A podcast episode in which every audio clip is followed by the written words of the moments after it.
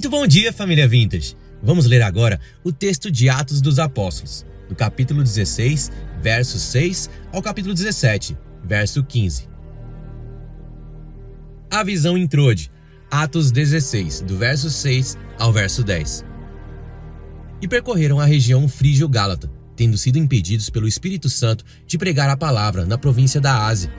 Chegando perto de Mísia, tentaram ir para Bitínia, mas o Espírito de Jesus não o permitiu e tendo contornado Mísia, foram a Troade. À noite, Paulo teve uma visão, na qual um homem da Macedônia estava em pé e lhe rogava, dizendo: Passe a Macedônia e ajude-nos. Assim que Paulo teve a visão, imediatamente procuramos partir para aquele destino, concluindo que Deus nos havia chamado para lhes anunciar o Evangelho. Paulo em Filipos, a conversão de Lídia. Atos 16, do verso 11 ao verso 15. Tendo, pois, navegado de Troade, fomos diretamente para Samotrácia e no dia seguinte a Neápolis.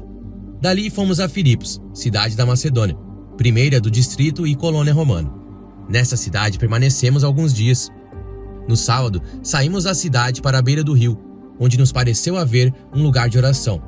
E assentando-nos, falamos às mulheres que haviam se reunido ali. Certa mulher, chamada Lídia, da cidade de Tiatira, vendedora de púrpura, temente a Deus, nos escutava. O Senhor lhe abriu o coração para que estivesse atenta ao que Paulo dizia. Depois de ser batizada, ela e toda a sua casa nos fez este pedido: Se julgam que eu sou fiel ao Senhor, venham ficar na minha casa. E nos constrangeu a isso. A cura de uma jovem adivinhadora. Atos 16, do verso 16 ao verso 18. Aconteceu que, indo nós para o lugar de oração, veio ao nosso encontro uma jovem possuída de espírito adivinhador, a qual, adivinhando, dava grande lucro aos seus donos. Seguindo a Paulo e a nós, gritava, dizendo: Estes homens são servos do Deus Altíssimo e anunciam a vocês o caminho da salvação. Isto se repetiu por muitos dias. Então Paulo, já indignado, voltando-se, disse ao espírito: Em nome de Jesus Cristo, eu ordeno que você saia dela. E na mesma hora, o espírito saiu. Paulo e Silas são açoitados e presos, Atos 16, do verso 19 ao verso 26. Quando os donos da jovem viram que se havia desfeito a esperança do lucro, agarraram Paulo e Silas e os arrastaram para a praça, à presença das autoridades. E levando-os aos magistrados, disseram: Estes homens, sendo judeus, perturbam a nossa cidade, propagando costumes que não podemos aceitar nem praticar, porque somos romanos. Então a multidão se levantou unida contra eles, e os magistrados, rasgando-lhes as roupas, mandaram açoitá-los com varas. E depois de lhes darem muitos açoites, os lançaram na prisão, ordenando ao carcereiro que os guardasse com toda a segurança. Este, recebendo tal ordem, levou-os para o cárcere interior e prendeu os pés deles no tronco. Por volta da meia-noite, Paulo e Silas oravam e cantavam louvores a Deus, e os demais companheiros de prisão escutavam. De repente, sobreveio tamanho terremoto que sacudiu os alicerces da prisão. Todas as portas se abriram e as correntes de todos os presos se soltaram. A conversão do carcereiro. Atos 16, do verso 27 ao verso 34. O carcereiro despertou do sono e, vendo abertas as portas da prisão, puxando da espada, ia suicidar-se, pois pensou que os presos tinham fugido. Mas Paulo gritou bem alto: não faça nenhum mal a si mesmo. Estamos todos aqui. Então, o carcereiro, tendo pedido uma luz, entrou correndo e, trêmulo, prostrou-se diante de Paulo e Silas. Depois, trazendo-os para fora, disse: Senhores, o que devo fazer para que seja salvo? Eles responderam: Creia no Senhor Jesus Cristo e você será salvo, você e toda a sua casa e pregavam a palavra de Deus ao carcereiro e a todos os que faziam parte da casa dele. Naquela mesma hora da noite, cuidando deles, lavou-lhes as feridas dos açoites. Logo a seguir, ele e todos os membros da casa dele foram batizados. Então, levando-os para a sua própria casa, deu-lhes de comer, e com todos os seus manifestava grande alegria por ter crido em Deus. Paulo e Silas livres da prisão. Atos 16, do verso 35 ao verso 40. Quando amanheceu, os magistrados enviaram oficiais de justiça com a seguinte ordem para o carcereiro: Põe aqueles homens em liberdade! Então o carcereiro comunicou isso a Paulo, dizendo: Os magistrados ordenaram que vocês fossem postos em liberdade. Portanto, vocês podem sair. Vão em paz. Paulo, porém, lhes disse: Sem ter havido processo formal contra nós, nos açoitaram publicamente e nos jogaram na cadeia, sendo nós cidadãos romanos. Querem agora nos mandar embora sem maior alarde. Nada disso.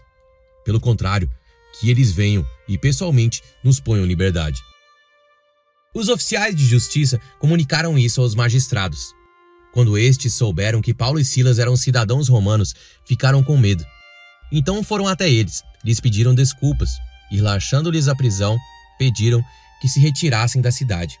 Tendo saído da prisão, Paulo e Silas dirigiram-se para a casa de Lídia e, vendo os irmãos, os animaram. Depois partiram.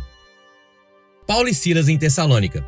Atos 17, do verso 1 ao verso 9. Tendo passado por Anfípolis e Apolônia, Paulo e Silas chegaram a Tessalônica, onde havia uma sinagoga dos judeus. Paulo, segundo seu costume, foi procurá-los e por três sábados discutiu com eles a respeito das Escrituras, expondo e demonstrando ter sido necessário que o Cristo padecesse e ressuscitasse dos mortos. Paulo dizia: Este Jesus que eu anuncio a vocês é o Cristo. Alguns deles foram persuadidos e se juntaram a Paulo e Silas. O mesmo aconteceu com numerosa multidão de gregos piedosos e muitas mulheres importantes. Os judeus, porém, movidos de inveja, trazendo consigo alguns homens maus dentre a malandragem, reuniram uma multidão e provocaram um tumulto na cidade. E atacando de surpresa a casa de Jason, procuravam trazer Paulo e Silas para o meio do povo. Porém, não os encontrando, arrastaram Jason e alguns irmãos diante das autoridades, gritando: Estes que promovem tumulto em todo o mundo chegaram também aqui. E Jason os hospedou na casa dele. Todos estes agem contra os decretos de César, dizendo que existe um outro rei chamado Jesus. Tanto a multidão como as autoridades ficaram agitadas ao ouvir estas palavras. Porém, depois de terem recebido deles a fiança estipulada, as autoridades soltaram Jason e os outros. Paulo e Silas em Bereia. Atos 17, do verso 10 ao verso 15. E logo durante a noite, os irmãos enviaram Paulo e Silas para Bereia. Ali chegados, dirigiram-se à sinagoga dos judeus. Ora, esses de Bereia eram mais nobres do que os de Tessalônica, pois receberam a palavra com toda a avidez, examinando as Escrituras todos os dias para ver se as coisas eram de fato assim. Com isso, muitos deles creram, mulheres gregas de alta posição social e muitos homens. Mas logo que os judeus de Tessalônica souberam que a palavra de Deus era anunciada por Paulo, também em Bereia, foram lá agitar e perturbar o povo então os irmãos fizeram com que Paulo fosse imediatamente para os lados do mar, porém Silas e Timóteo continuaram em Bereia. Os responsáveis por Paulo levaram-no até Atenas e regressaram trazendo ordem a Silas e Timóteo para que fossem encontrá-lo o mais depressa possível. Muito bom dia, Vintage! Bom dia, bom dia Vintage! Jesus é bom, o diabo não presta. Nós estamos em uma série de sermões em Atos dos Apóstolos. Meu nome é Jackson, sou um dos pastores aqui da Vintage e é uma alegria muito grande nós estarmos juntos no dia de hoje. Bom, quero falar para vocês mais uma vez sobre o avanço da obra de Deus. A obra de Deus precisa avançar. Faz o seguinte, vira para quem está do teu lado e diz assim: a obra de Deus. Não, mas fala de verdade mesmo. A obra de Deus precisa avançar a obra de Deus. Tu não, diz assim, tu não entendeu? Tu não entendeu? A obra de Deus, arregala o olho assim, faz cara de louco. A obra de Deus tem que avançar. ênfase no tem que. Ok? Então, existe uma missão a ser completada, existe uma missão que vai, que precisa ocorrer, existe algo a ser completado, a obra de Deus precisa ser feita. Um pouquinho mais de retorno só, por favor. A obra de Deus precisa ser feita. Você nunca será um cristão completo se você não estiver envolvido na missão de Deus. Deus está fazendo algo no mundo. Deus está trazendo homens e mulheres de todas as tribos, línguas e nações em direção a Ele. Ele está indo em direção a esse povo, a esses homens e mulheres, e os salvando. Desde Gênesis, Deus está caminhando em direção ao homem. Deus está caminhando em direção aos perdidos. Desde nosso pai Adão, quando pecou no Éden, Deus veio até o nosso pai. Se Deus não tivesse vindo até Adão, nós estávamos nesse momento, todos nós, no meio daquelas árvores do Éden, escondidos com medo. Deus vem até Adão, Deus vem o tempo todo atrás do homem, até o homem. No Evangelho de João, a Bíblia fala 39 vezes. Jesus fala que o Pai enviou ele 39 vezes, quase duas vezes por capítulo. Deus está vindo em direção ao homem. Deus possui um propósito para os perdidos que você se relaciona. Deus tem planos para essas pessoas. Deus tem um projeto para as vidas das quais você se relaciona. Deus tem um alvo para essas pessoas. E Deus, na sua sabedoria, colocou você do lado delas. E deixa eu dizer uma coisa para você: você e eu vamos prestar contas. Você e eu prestaremos contas de todas as pessoas que nós nos relacionamos e nós abrimos mão de falar sobre Jesus por vergonha, por medo, por timidez. Deixa eu dizer uma coisa para você aqui. Eu amo você, eu sou teu pastor. Eu amo você. Mas dane-se a tua timidez frente aos horrores do inferno eterno.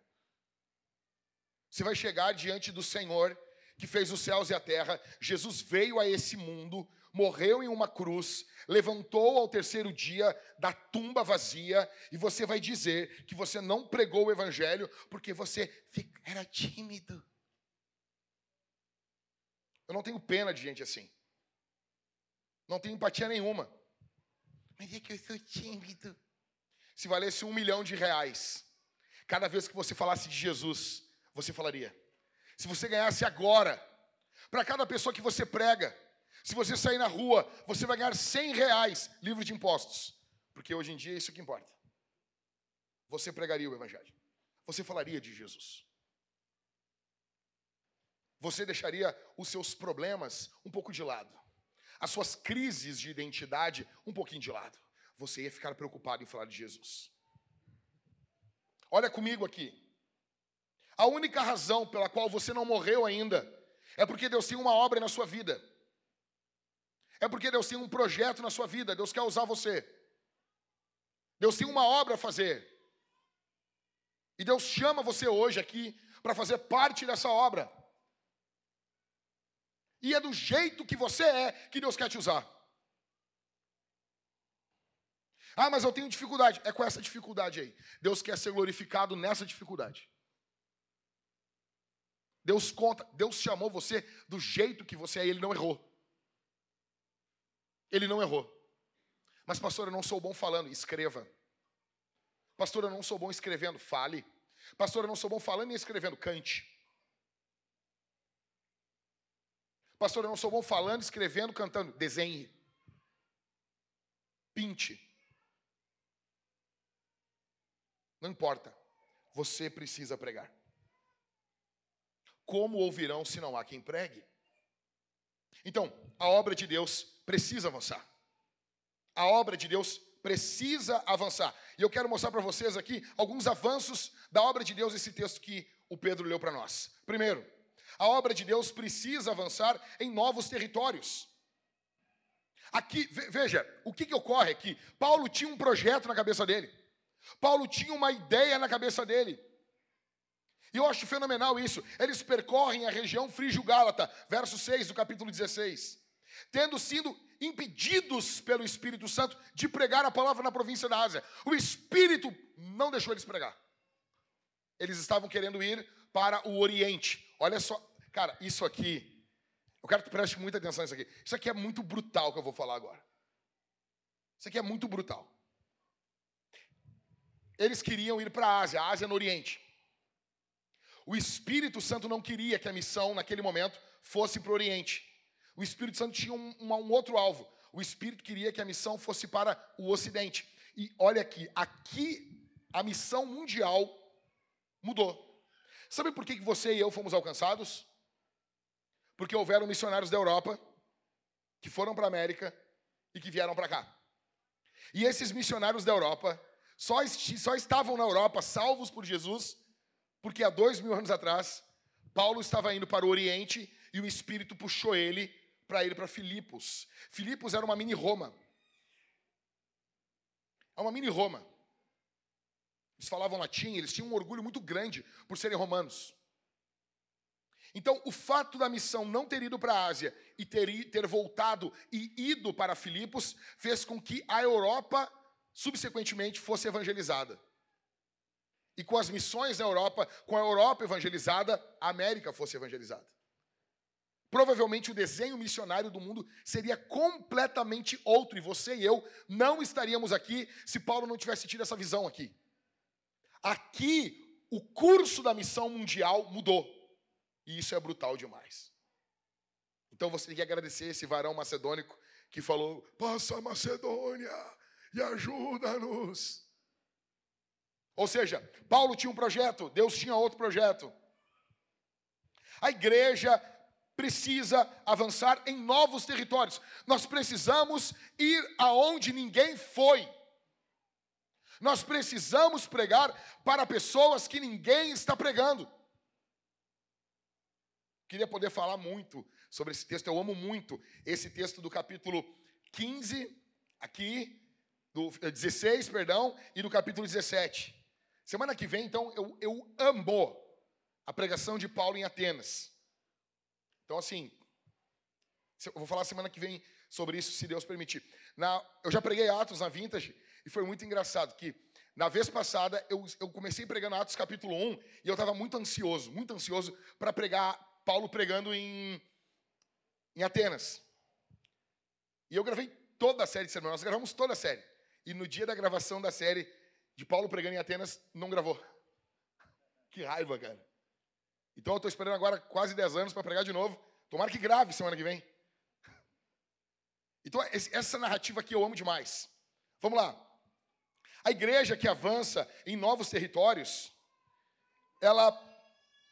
Algumas coisas ocorrem com ela. Primeiro, isso, tira o mouse daí, gente. Esse mouse nervoso aí, ó. Hã? Como é que bloqueia aqui? Ah, esse aqui é um mouse meu? Tem mouse isso aqui? Que legal. Agora foi no meio da tela ali. Ah, parou. Obrigado, Bárbara. Que legal. Já estava murmurando na minha cabeça de vocês. Sabe, eu sou fariseu, né? Fariseu. Ok? Então, a igreja que avança em novos territórios, em primeiro lugar, às vezes ela pode receber um não de Deus. Ah, Jesus, eu quero fazer isso, quero, quero, quero. Jesus diz: não. Não. Ah, não, não, eu não quero isso. Só que escuta uma coisa: sempre que Deus diz não, Deus diz um sim. Deus diz não para uma coisa, Ele está dizendo sim para uma outra. Eu amo Deus por disso.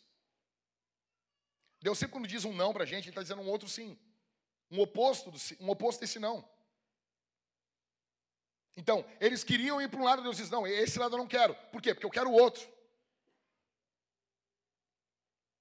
A igreja que avança em novos territórios, ela precisa ser conduzida pelo céu. Verso 9. À noite, Paulo teve uma uma. Nós precisamos ter uma visão. Talvez não seja uma visão, muitas vezes, como um dom espiritual, mas Deus, Deus, Deus precisa comunicar algo ao, nosso coração. Que visão você tem tido? Você tem visto os seus vizinhos convertidos? Você tem tido uma visão no teu trabalho de pessoas aceitando Jesus? Cara, eu fico, eu fico indignado com um cristão que não tem tesão nenhum em batizar gente. Tu vai passar a vida toda imundícia e tu não vai batizar ninguém. Se tu fosse essas igrejas aí, que só os pastores batizam, aqui a gente faz questão que você se batize. O cara aceitou Jesus já está batizando. Tu está há mil anos na igreja, não ganhou ninguém para Jesus, nem uma, nem uma alminha, nem uma alminha, só uma alminha. Aí, ah, pastor, mas fala assim, eu fico depressivo. Cara, isso aqui é para te sacudir. Tu não tu tá vivo, tu não está morto. Pastor, mas eu não sou. Cara, então assim, participa do evangelismo. Você não é peça-chave da conversão de alguém, mas a tua casa é uma casa que acolhe. Aí tu te junta com alguém que prega bem. E te junta com alguém que aconselha bem. Tipo um GC. E vocês fazem uma ideia, tipo, convidando pessoas, uma espécie de GC missional. Algo mais ou menos, como uma igreja aí faz.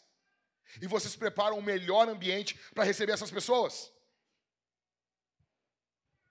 Nós precisamos ser conduzidos pelo céu.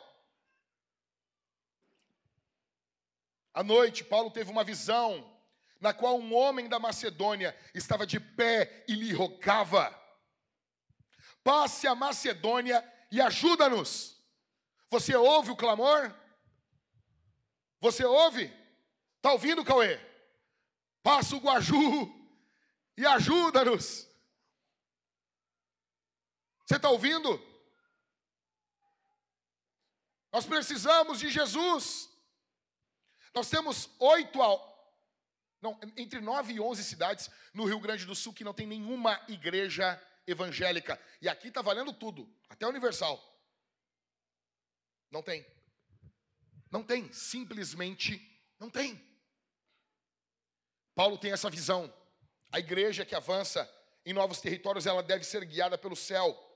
Deus precisa falar conosco. Em terceiro, a igreja que avança em novos territórios, ela precisa ser obediente. Verso de número 10. Eu amo o verso 10 muito mais do que o 9. Assim que Paulo teve a visão, o que aconteceu? Vamos, o que aconteceu? Como, é, como é que é essa palavra? Fala de novo. Eu amo essa palavra. Imediatamente. Imediatamente. Assim que Paulo teve a visão, imediatamente procuramos. Aqui Lucas já está junto com, com o time. Porque o tempo todo, eles, e eles, e eles, na narrativa de Atos, né? Aqui Lucas fala, procuramos. Ou seja, Lucas está junto com o time. Procuramos partir para aquele destino, concluindo que Deus nos havia chamado para lhes anunciar o Evangelho. O que você conclui das visões que Deus está dando a você?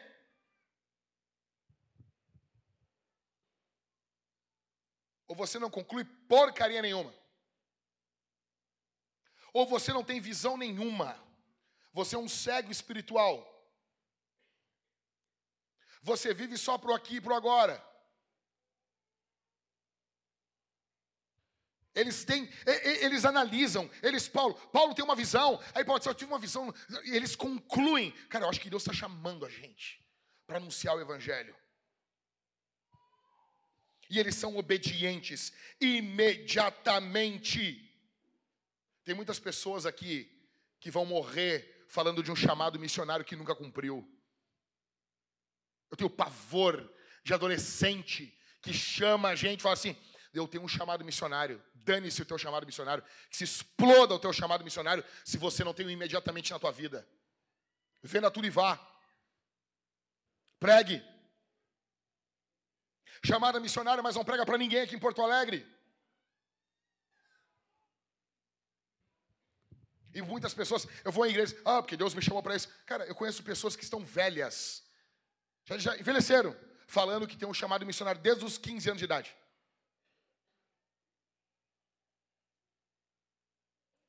Atenção aqui, gente. Em quarto, a igreja que avança em novos territórios, ela, ela, tem momentos de visão, mas ela também tem momentos ordinários, momentos comuns. Verso 12, esse verso é muito legal. Verso 12: Dali fomos a Filipos, cidade da Macedônia, primeira do distrito da, e colônia romana. Nessa cidade, permanecemos alguns dias. Eu amo isso aqui, eu amo isso aqui. Porque tu pensa assim, cara, eles têm uma visão. Deus está falando com eles. Eles vão chegar em Filipos flutuando, que nem o homem de ferro. Paulo vai abrir a boca, vai cair 15 endemoniados. Vai levantar a mão, 30 vão ser batizados com o Espírito Santo. Vai ser uma loucura. Vai ser a primeira conferência de fogo de Filipos. O apóstolo Paulo está vindo aí. Bota o cartaz, anuncia no rádio. O cara é velho, anuncia no rádio ainda. Não. Eles chegam lá e eles permanecem uns dias. Paulo tinha o costume, né? Caminhar pela cidade, olhar, prestar atenção, nada ocorre. Nem sempre, quando Deus chama, nos chama para uma missão, ele precisa ficar manivelando esse chamado com coisas extraordinárias o tempo todo. Você vai ter visões, mas muita coisa você vai fazer de forma normal, de forma simples. Aí, eu te pergunto, olha para mim aqui, nós queremos avançar mesmo? Ou essa série de Atos dos Apóstolos é só para matar tempo? Nós queremos avançar mesmo? Nós queremos avançar em missão mesmo? Ou isso aqui é, ah, é apenas para passar tempo? Eu estou indo na Vintage lá porque ah, não tem outro lugar para ir. Estou indo lá porque ah, eu gosto de ouvir os louvores, dá um arrepiozinho. Eu gosto de sentir uma coisa boa. Ah, eu sinto, uma coisa boa naquela igreja. Velho, que passa? Isso aqui é vida ou morte para você? Isso aqui é vida ou morte para você? Isso aqui perturba você quando você sai do culto? Hein? Isso aqui é o nosso DNA? Isso aqui é o que nós somos? Se tirar o avanço missionário da vintage, ela morre? O dia que tirarem o avanço missionário da vintage, eu sou o primeiro a ir embora. O dia que o alvo não for mais a missão de Deus, eu sou o primeiro a pedir meu, meu boné, meu chapéu, ó, e vazar daqui. E vazar daqui. Em primeiro lugar, a igreja, ela precisa avançar sobre novos territórios. Em segundo lugar, a igreja, a obra de Deus, precisa avançar também nos corações. Verso 13 ao verso 15. Aqui é demais. Aí eles saem, o que, que eles vão fazer no sábado? Não tem sinagoga em Filipos. Tinha pouquíssimos cristãos. Se não me engano, que para ter uma sinagoga tinha que ter 30 homens. Mais ou menos. Se não me engano, era isso. E não tinha uma sinagoga. A primeira coisa que Paulo fazia era o quê? Paulo sempre ia numa sinagoga para se conectar primeiro com os judeus. Mas não tem sinagoga. Então, no sábado, verso de número 13, eles saem da cidade para a beira de um rio, onde tem um lugarzinho, uma reunião de oração. Eles se assentam ali e começam a falar com as mulheres. Aí tem uma mulher chamada Lídia. Sempre Deus vai levantar uma Lídia, uma mulher que vai ouvir um pregador, uma pessoa que Deus vai colocar para ouvir o evangelho e ser a ponte de contato entre o missionário e a cultura local. É a mesma coisa que ocorre em, em João 4, quando Jesus fala com a mulher samaritana. Se, vo, se Deus chamou você para ser um pregador, ei, escute isso aqui. Se Deus chamou você para ser um plantador de igreja, Deus vai sempre proporcionar uma Lídia para ouvir você. Sempre. Sempre. Ok? Aí eles saem. Essa mulher ouve eles. Ela é uma mulher muito rica. Muito, muito rica. E ela é batizada. Enfim, como que nós avançamos, não só em novos territórios, mas também nos corações? Para a obra de Deus avançar nos corações, nós precisamos, em primeiro lugar, sair da nossa zona de conforto. Eles levantam a bunda e eles saem de casa. O problema hoje é que nós somos viciados em conforto. Você e eu somos viciados em conforto. Você ama ficar na sua casa, e quanto mais velho a gente fica, mais a gente ama ficar em casa. Né? Tem gente que fica sempre batendo coxo por aí. Tem bicho carpinteiro. Não consegue parar. O cara não consegue parar. Não consegue ficar parado no lugar. É bom ficar em casa, eu sei disso. Só como diz o um rapper, ele diz assim: o sofá é um péssimo inimigo, ele vai te amaldiçoar. O sofá, o conforto. Né, eu li um texto essa semana do Ícaro de Carvalho falando que ele era o cara que ele sempre estava atrás de mais uma almofada e mais um travesseiro. Conforto, conforto, conforto. A missão deixa de avançar muitas vezes porque os nossos homens são viciados em conforto. Eles não buscam nunca o desconforto. Então, sabe aquela coisinha de coach, de tomar banho gelado? Porque assim, nós é bom falar mal de coach, né? Vamos, vamos falar assim. Tu te acha um máximo falando mal de coach. E às vezes tem que falar mesmo. Mas nem tudo que esses caras falam tá errado, porque até o relógio, quando tá parado a certa hora, duas vezes no dia. Então, assim, essa ideia que os caras têm de encher uma banheira de gelo com água e entrar dentro é uma tentativa. Eu vi entrevista com um cara muito rico, muito rico, e ele disse, e o cara perguntou, cara, por que, que tu faz isso, cara? Ele tinha um freezer horizontal, que ele enchia esse freezer de água e ele entrava dentro uma vez por dia. Cara, por que tu faz isso, cara? Ele disse, porque a minha vida tem muito conforto. E o conforto vicia.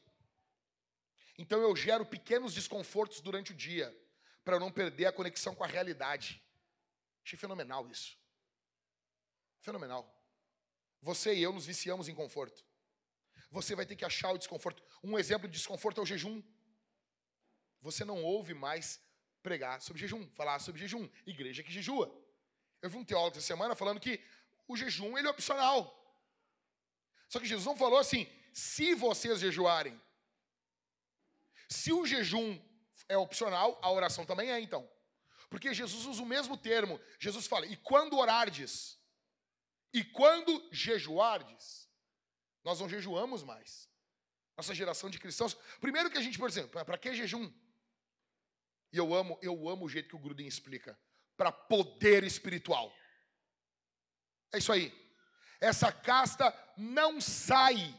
Essa casta, esse tipo de demônio, ele não sai sem jejum e oração. Existem castas de demônios que não serão expulsas se você não orar e não jejuar. Então, saia da zona de conforto. Paulo saiu. Para que a obra de Deus avance sobre os corações, nós precisamos falar com desconhecidos. Pastor, veja bem, é que assim, pastor, eu nunca ganhei ninguém para Jesus, eu nunca preguei para ninguém, eu não sei o que está acontecendo, blá, blá, blá. A primeira pergunta, já falou com desconhecido? Já falou com alguém que tu não conhece? Não, pastor, veja, é que eu sou tímido. Para o senhor é fácil. Claro, deixa eu dizer um negócio. Deixa eu dizer um negócio. Eu mandei, eu mandei um vídeo para minha esposa hoje. E eu amo, eu sou, eu sou, eu amo analisar a cultura lendo comentário. Eu sou viciado em ler comentário. Se contar livro, os comentários de Reels, de vídeo do YouTube, eu leio muito. Sim. E eu mandei um vídeo para a Thalita e sempre quando tem vídeo que envolve mulher, eu gosto de ver o que, que as outras mulheres comentam. Deixa eu dizer uma coisa para vocês. Mulher odeia mulher. Mulher odeia mulher. Aí tava uma mulher malhando lá, e eu fui nos comentários. Eu olhei, pô, fui nos comentários. Aí a mulher me assim, ah, conta pra nós aí, quanto que foi a abdominoplastia, esse nome aí, né? Quanto foi? Sabe, desmerecendo a mulher. Ah, conta pra nós aí. Mulher odeia mulher. Mulher odeia mulher. Aí eu mandei para Thalita lá, olha aí, Thalita. Olha como é que são as mulheres. Muitos cristãos fazem a mesma coisa. A mesma coisa. Você pega e você faz o quê? Ah, pastor, para ti é fácil. Para ti é fácil. O senhor é. É que tu me conheceu hoje. Deixa eu dizer uma coisa. Se tu ficar. Vamos, vamos, vamos botar um cálculo aqui. Ah, pastor, eu, eu sou um péssimo evangelista. Mas vamos fazer um projeto de vida, vamos fazer um projetinho. Tem projeto de academia, tem projeto de dieta, tem projeto de tudo. Vamos fazer um projetinho, projetinho de evangelista. Vamos fazer um projetinho? Lançamentinho, Cauê? Vamos, Cauê? Projetinho de quanto tempo te transforma um evangelista? Me dá 10 anos. Vamos começar hoje um projeto para Hoje, dia 20 de agosto, para o dia 20 de agosto de 2033, tu está um evangelista pronto. Porque nós queremos uma mudança rápida. Mas tu acha que se, se tu chegar para um pastor, um pregador e dizer assim, eu quero ser um evangelista, eu quero ser um ganhador de almas. Ai, porque quem ganha alma é o Espírito Santo, baboseira. Para com isso. O Espírito Santo usa gente. Deus não vai perguntar para você quantas vezes você viu a série, ah, os Friends, os Suits, quantas vezes você viu, ah, vamos lá, Smallville, Supernatural. Isso não importa. Se você está por dentro do último filme, do último lançamento, já indico para você, veja Retorno da Lenda. É muito bom. Filmão. Tem no Netflix. Raramente, quando uma coisa é boa, tem no Netflix. Esse tem. Veja lá. Retorno da lenda. Não é o Renato voltando para o Grêmio, não é. É de outra lenda. Perguntaram, viu um, um, vídeo essa semana, qual é o maior brasileiro de todos os tempos? Aí uma esquerdista, Marielle. Pô, Marielle, velho. Pô, se tu é esquerdista, pô, fala aí. Paulo Freire, Lula, né? Marielle, quem é, quem é Marielle? Ah, os, os, os direitistas, ah, o Bolsonaro, não sei o quê. Eu fui lá e comentei, Renato Gaúcho. Maior brasileiro de todos os tempos. Pessoal da Brasil Paralelo, José Bonifácio. Que, rapaz. José Bonifácio fez dois gols na final contra o Hamburgo? Não fez. Renato Gaúcho. Então, saia da zona de conforto, fale com pessoas desconhecidas. Em terceiro, para que a obra de Deus avance nos corações, nós precisamos que o Senhor coopere conosco. Verso 14. Certa mulher chamada Lídia, da cidade de Tiatira, vendedora de púrpura, temente a Deus, nos escutava. O que, que aconteceu com ela? Como é que é? É Deus que abre o coração, então. Como é que é? Como é que funciona isso aqui? O Senhor lhe abriu o coração para que estivesse atento ao que Paulo dizia. Hum, parece que nós estamos certos, vintage. É Deus que abre os corações. Ah, então é Deus que abre os corações. Melhor, meu. Olha que legal isso. Eu vou fazer uma obra que é Deus que está fazendo comigo. Então, o que, que eu tenho que estar? Tá, o que, que eu tenho que fazer para que essa obra ocorra? Eu tenho que estar tá conectado com Deus. Se eu estiver conectado com Deus, essas coisas têm uma maior probabilidade de ocorrer também, né? Milagres ocorrem muito, é muito mais comum em pessoa que ora. Ou seja, eu vou pregar para o fulano. Eu posso orar. Deus, abre o coração do fulano. Coloque o seu nome, coloque o nome aqui do seu vizinho. E Deus abriu o coração do João, e Deus abriu o coração do Henrique, e Deus abriu o coração da Antonieta, Deus abriu o coração da, não sei, Valentina. E Deus abriu o coração. Coloque o nome de quem você está pregando aqui. Nós precisamos que Deus coopere conosco. Se o Espírito Santo não cooperar, a gente não tem como fazer. Por isso nós precisamos ser cheios de Espírito. Em quarto, para que a obra de Deus avance, para a obra de Deus avançar nos corações, nós precisamos começar um evangelismo exatamente onde Deus nos colocou. Verso 15. Depois de ser batizada, Paulo já está batizando, né, meu? Oh, meu, que loucura, meu. Que loucura, olha isso, que loucura. Paulo chega em Filipos, cara. É um sábado de manhã, os pássaros estão cantando. Paulo levanta e olha para o seu time e diz: Que dia bom para batizar alguém. Um lindo dia. Depois de ser batizada, ela e toda a sua casa nos fez esse pedido. Cara, Paulo batizou todo mundo, meu.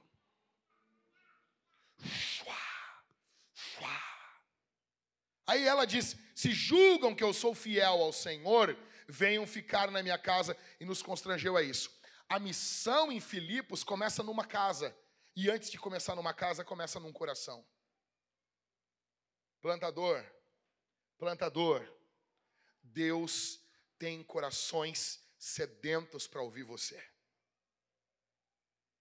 Ai, como vai ser? E como vai ser para a plantação da igreja? Calma, plantador. Calma, pequeno gafanhoto. Calma.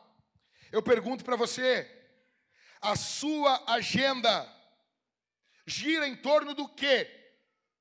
Da missão ou de você?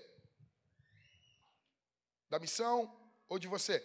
A obra de Deus, em primeiro lugar, ela tem que avançar em novos territórios. Em segundo lugar, a obra de Deus tem que avançar nos corações. Em terceiro, a obra de Deus precisa avançar contra os demônios. O que, que ocorre aqui? Aí Paulo já está tranquilão, ali em Filipos, está de boa, né? Hã? Hã? Velho faz assim, hã? Tá, tá tranquilão.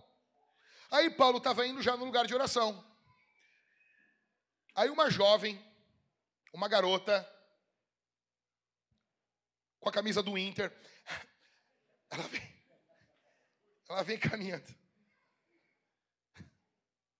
O que, aconteceu ontem? Aconteceu ontem, Léo? Silêncio no grupo, não sei, tu e o Cláudio, silêncio. Vocês estão precisando de uma fortaleza, né? Bom, continuando aqui. Aí eles estão indo, e do nada, uma garota começa a elogiar eles. Esses homens são pregadores do evangelho, blá, blá, blá. Eles anunciam, e, e eles estão indo para o local de oração. Aí tem um, um, uma palavra aqui que eu amo, eu me identifico muito com essa palavra, verso 18. Isto se repetiu por muitos dias. Eles iam orar e a guria ficava no meio do caminho. Esses homens anunciam o caminho da salvação, e blá blá blá. E, e era uma garota com espírito de adivinhação. Nos dias de hoje, em muitas igrejas, ela, é uma profetisa. Nem sempre. Nem sempre, Champs. Nem sempre, pequeno Samuel. Verso 18: Isso se repetiu por muitos dias. Então Paulo, já indignado. Ah, pastor, mas pode se indignar? Ah, tu não viu nada. Paulo, indignado, voltando-se, disse ao Espírito: Em nome de Jesus Cristo, eu ordeno que você saia dela. Paulo olhou o que estava dentro daquela moça. Deixa eu dizer uma coisa para você. Para alguns teólogos, demônios só existiram no primeiro século. Eles continuam atuando nos dias de hoje. Nós estamos andando em Porto Alegre e Porto Alegre está infestada de demônios infestada de demônios. E alguns vão dizer para você que isso é paganismo. Ah, é paganismo, demônios territoriais, blá, blá, blá, blá. Mentira. Mentira. A Bíblia apresenta que demônios, eles ficam em alguns, alguns locais. Você vê isso em Daniel, o príncipe da Pérsia. Você vê isso no Gadareno. Aqueles demônios que estavam ali não queriam sair daquela localidade. Há uma batalha espiritual. Se nós não vamos avançar, se nós não identificarmos que existem demônios lutando contra o avanço da obra de Deus.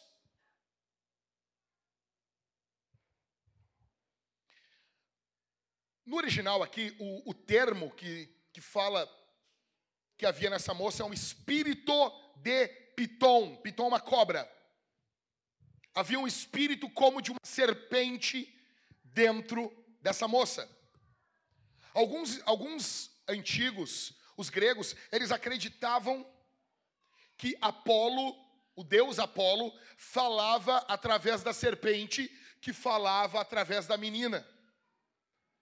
Eles consideravam essa moça uma espécie de um ventríloco de Satanás. Olha que coisa grotesca. Olha que coisa nojenta. E ela dava lucro para algumas pessoas. Os demônios faziam promessas para ela de lucro. Os demônios estavam entregando bens para eles. Entenda você que está aqui, os demônios sempre farão promessas para você. Os demônios farão promessas para você o tempo todo. Você que está aqui e não é cristão, você que me ouve pela internet e não é cristão. Os demônios fazem promessas, em primeiro, promessas de poder. Ah, se eu fizer tal coisa, se eu fizer tal trabalho, umbanda, batuque, é demônio. É demônio. Ah, mas isso é por questão racial. Não! Religiões afro são satânicas. Budismo, demoníaco. Islamismo, demoníaco. Adoram um demônio. Alá é um demônio. Exu, Ogum, o que seja, são demônios. Podemos voltar com as pregações dos anos 90? Podemos, Vintage? Ou você tem medo ainda? Eles fazem promessas de poder, mas vão entregar derrota. Eles fazem promessas de dinheiro, mas vão entregar para você pobreza eterna. Você está pensando, ah, eu não vou para a igreja, eu preciso melhorar de vida, eu preciso abrir os caminhos. Você precisa de salvação para a tua alma. Muitas pessoas procuram esses lugares porque eles prometem para você paz, prosperidade. Isso é mentira. Mentira. Mentira. Promessas de destaque. Mas eles entregam uma falsa identidade. Promessas de prazer, promessas de liberdade, promessas de prazer, eles vão entregar sofrimento a você. Promessas de liberdade, eles não vão deixar você livre, eles vão aprisionar você. No final, só resta morte eterna. No final, só resta morte eterna. Escute, sem Jesus, você está nas mãos dos demônios. Sem Jesus você está como essa moça, nas mãos dos demônios. Isso é sério. Isso é seríssimo. A grande ideia aqui é que nós precisamos avançar. Nós precisamos confrontar todas as facilidades que os demônios nos apresentam. Olha aqui para mim. Paulo chega em Filipos, uma cidade que não era dele. Aí uma mulher da cidade começa a apontar para ele e elogiar ele. Veja, num primeiro momento, isso parece um bom negócio. Uma garota que dava lucro para um tipo de cara, uma garota que tinha conexão com as pessoas mais influentes de Filipos. Essa garota começa a elogiar, começa a falar palavras boas. Só que o que está por trás disso são demônios. Paulo abre mão dos elogios do inferno. Você e eu para avançarmos em missão, a nossa igreja, para avançar em missão, nós precisamos abrir mão dos elogios satânicos. Essa semana que passou, vocês viram a notícia, eu não vou dizer o nome da igreja, eu não vou dizer o nome do cantor, mas teve uma igreja que colocou um cantor assumidamente homossexual no, no púlpito para ministrar o louvor. rapazinho era crente, Todo mundo olhava e dizia: hum, tem coisa aí. Não, não, não tem. Quase sempre. Aonde tem fumaça tem fogo. Quase sempre. E não, ó, cuidado disso aí. Aí só, saiu do armário. Beleza, quer seguir tua vida, segue tua vida. Né? Mas não. Aí veio cantar na igreja. A igreja botou, e o, o cara botou o que na rede social dele? Saudade do altar. Como assim? Como assim, campeão? Não tem saudade de Deus, não tem saudade da oração, não tem saudade do arrependimento, não tem saudade da comunhão com a igreja, tem saudade do destaque, tem saudade de ser aplaudido, tem saudade das pessoas olhando para você. É isso que tem saudade, cara. E lá, igreja lotada. Por quê, gente? As facilidades que o inferno proporciona. Paulo poderia usar as facilidades do inferno aqui. Não, vamos, vamos, vamos. Pessoal, gente, gente, atenção, atenção aqui. Pastor, nós precisamos ter um pouquinho mais de diplomacia, pastor. Não precisa fazer desse jeito. Não precisa ser tão na cara assim. Vamos, calma. Vamos ser sábios. Pastor é muito novo. Velho, eu, eu falo isso desde, desde os meus 15 anos. A diferença é que agora com 40 eu falo as mesmas coisas e umas pessoas, não, olha, até que é verdade isso aí. A idade vai te dando isso, né? Eu espero que com 50, 60, eu vou falar as mesmas coisas. E a pessoa, não, aqui, que homem corajoso. Nós não precisamos de facilidades do inferno para nós. A obra de Deus precisa avançar. Em quarto, a obra de Deus ela precisa avançar nos piores lugares do mundo. Veja, o que que ocorre? Paulo expulsou os, de, os demônios daquela guria, aí acabou. Aí ah, profetiza, fala um negócio aí. Não tenho. O Satanás saiu. Não vê, não, não revela, não fala mais nada. Acabou o lucro. Tu imagina tu chegar num local as pessoas falam assim: sempre a igreja ajuda a economia. Às vezes não. Se tu vai chegar num local e é só prostituta, vai ficar todo mundo desempregado. Tu vai ferrar a economia. Tem vezes que o cristianismo ele, ele, ele acaba. Ah, mas nós temos que respeitar as culturas. Não, não, não, nem todas. Por quê? Porque tem culturas melhores dos, do que as outras, sim. Discordo, então vá morar entre os canibais.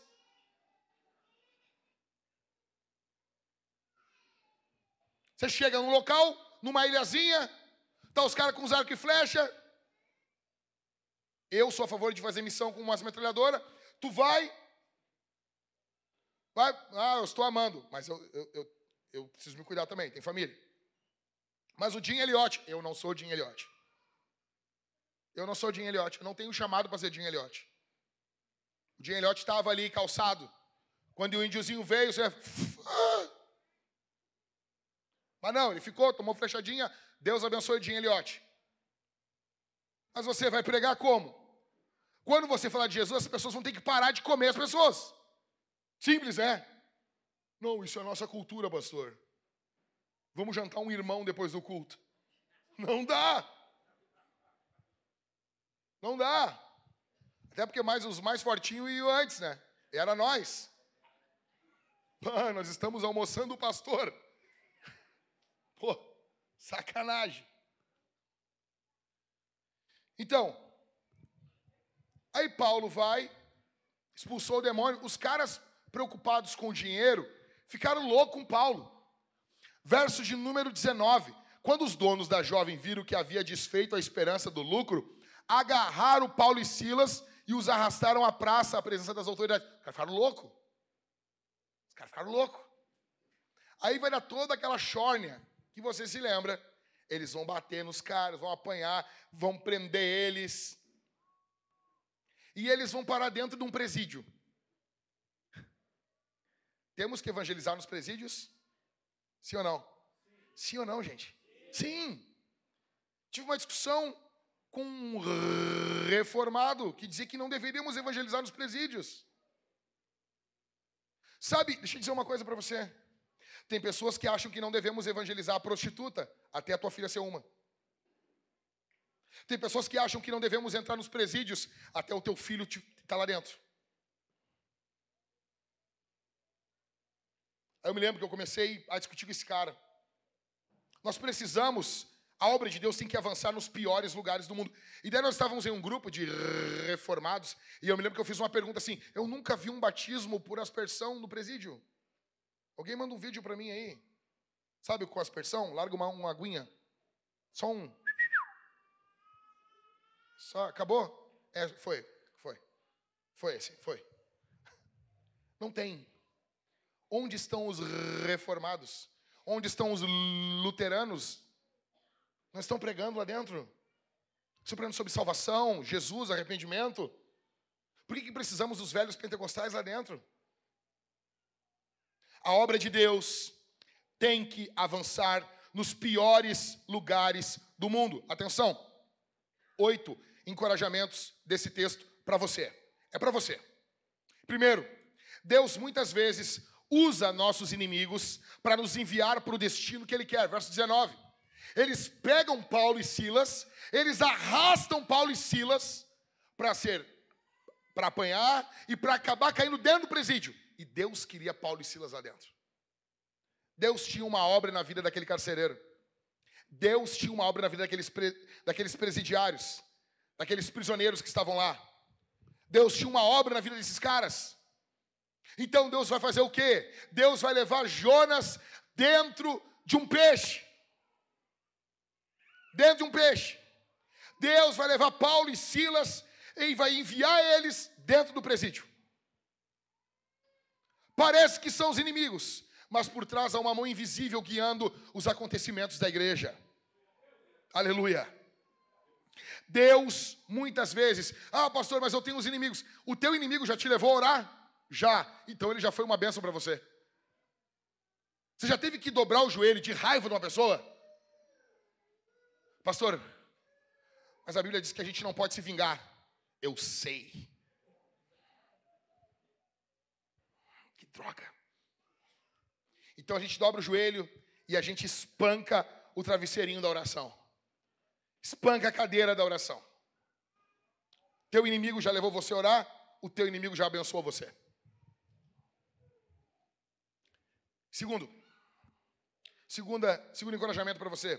Deus levanta homens que são verdadeiros perturbadores para o mundo. Verso de número 20, lê comigo aí. E levando-os aos magistrados, disseram: Esses homens, sendo judeus, perturbam a nossa cidade. Ah, cara. Vamos perturbar, gente? Não, mas é que assim, nós temos que ser comedidos, comedidiques. Não podemos, mas eu amo, eu amo crente que fala assim, eu, eu amo quando os caras falam assim, nós não podemos enfiar goela abaixo a nossa fé. Ai, que meio. Ah, pregar, encorajar, confrontar é enfiar lá abaixo. Tu não, tu não sabe o que, que é um imperador se converter e dizer agora é todo mundo cristão. Sim, sim, somos cristãos. Ó, faz até o sinalzinho da cruz.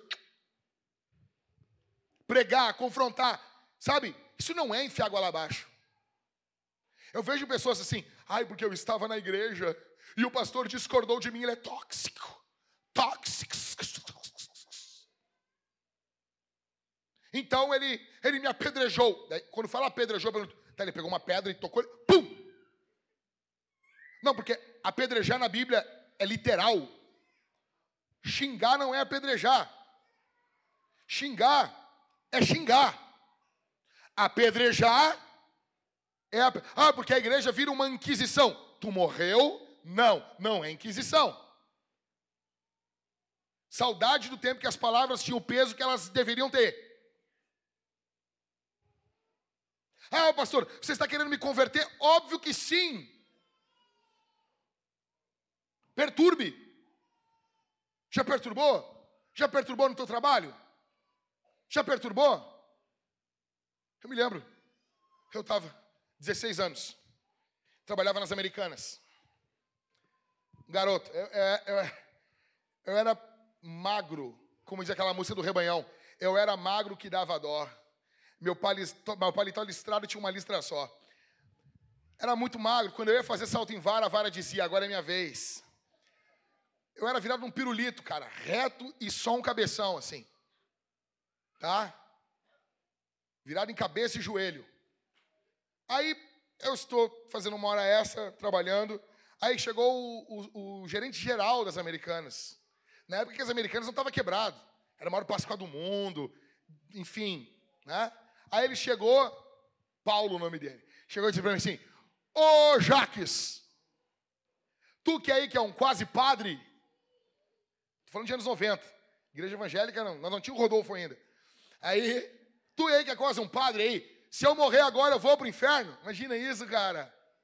Na frente de todo mundo, a, a, a loja fechada. E a gente estava no intervalo. Então, eles abriam ali a, a parte é, de comida ali, a gente comia à vontade, assim. E eu tô sentado olhando para ele assim, eu disse, óbvio que vai. Eu me lembro que disse, hoje, cara. Aquela, uma batatinha frita. Como, como assim? Como assim? Então, o que, que é isso? Óbvio que vai. Óbvio que vai para o inferno. E todo mundo aqui, se não tiver Jesus, vai para o inferno. Qual o problema? Qual o problema? Se tá ali parado, esperou o contato, o contato veio. Tu não precisa chegar no teu trabalho, esse bom dia, você vai para o inferno. Não, estou falando, estou quieto. Então, você já perturbou quem? Quem que você perturba?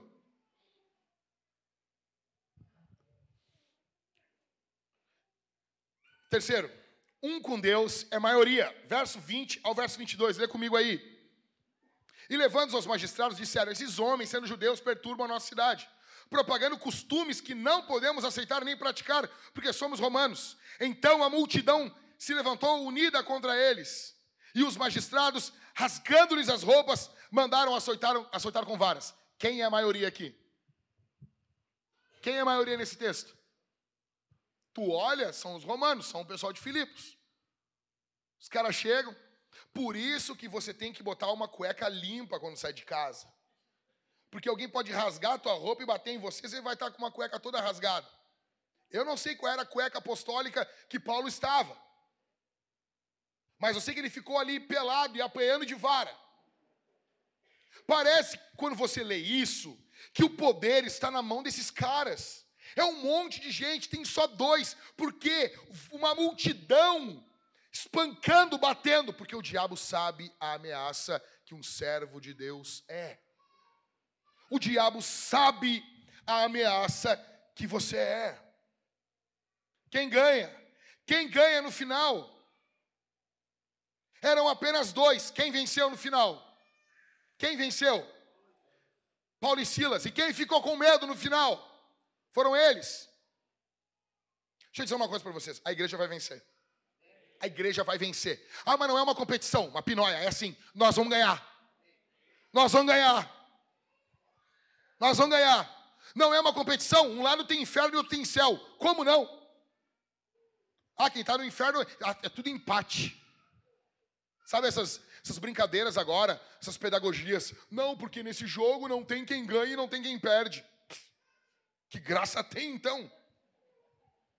Se você é competitivo, nós estamos juntos. Quarto encorajamento. Há poder no louvor que cantamos a Jesus. Verso 25. Eles estão presos. Por volta da meia-noite. Ai, pastor, meia-noite é a hora do diabo. Coitado, diabo não tem nada. Meia-noite hora do diabo. Que hora que foi que o anjo da morte matou todos os primogênitos no Egito? Que hora foi? Vamos, gente. Meia-noite. Que hora que está lá em Mateus capítulo 25 que Jesus vai voltar? hora à meia-noite. Ok? Meia-noite é hora de Deus. Paulo e Silas, verso 25. Por volta da meia-noite, Paulo e Silas oravam. Eles não só oravam, ai Deus, nos tiraram aqui. Eles cantavam. O que, que eles cantavam, velho? Deus não rejeita a oração. Oração é alimento. Cantando, cara. Cantando. Eles estavam ali cantando. Paulo Silas oravam e cantavam louvores a Deus, e os demais companheiros de prisão escutavam. Você imagina isso? Os caras tudo ouvindo assim. Olha isso. Primeira e segunda, bem afinadinho. Parece Tony Tito. Canarinhos de Cristo. Quando Jesus voltar. Conhece, cara? Conhece, né? Aí, imagina, os dois cantando meia-noite. Aí eu quis botar assim: há poder no louvor. Ah, não, pastor, não, não tem poder no, em Deus. Em Deus, em Deus. Não fala que tem poder em outras coisas. Pastor, não, não fala.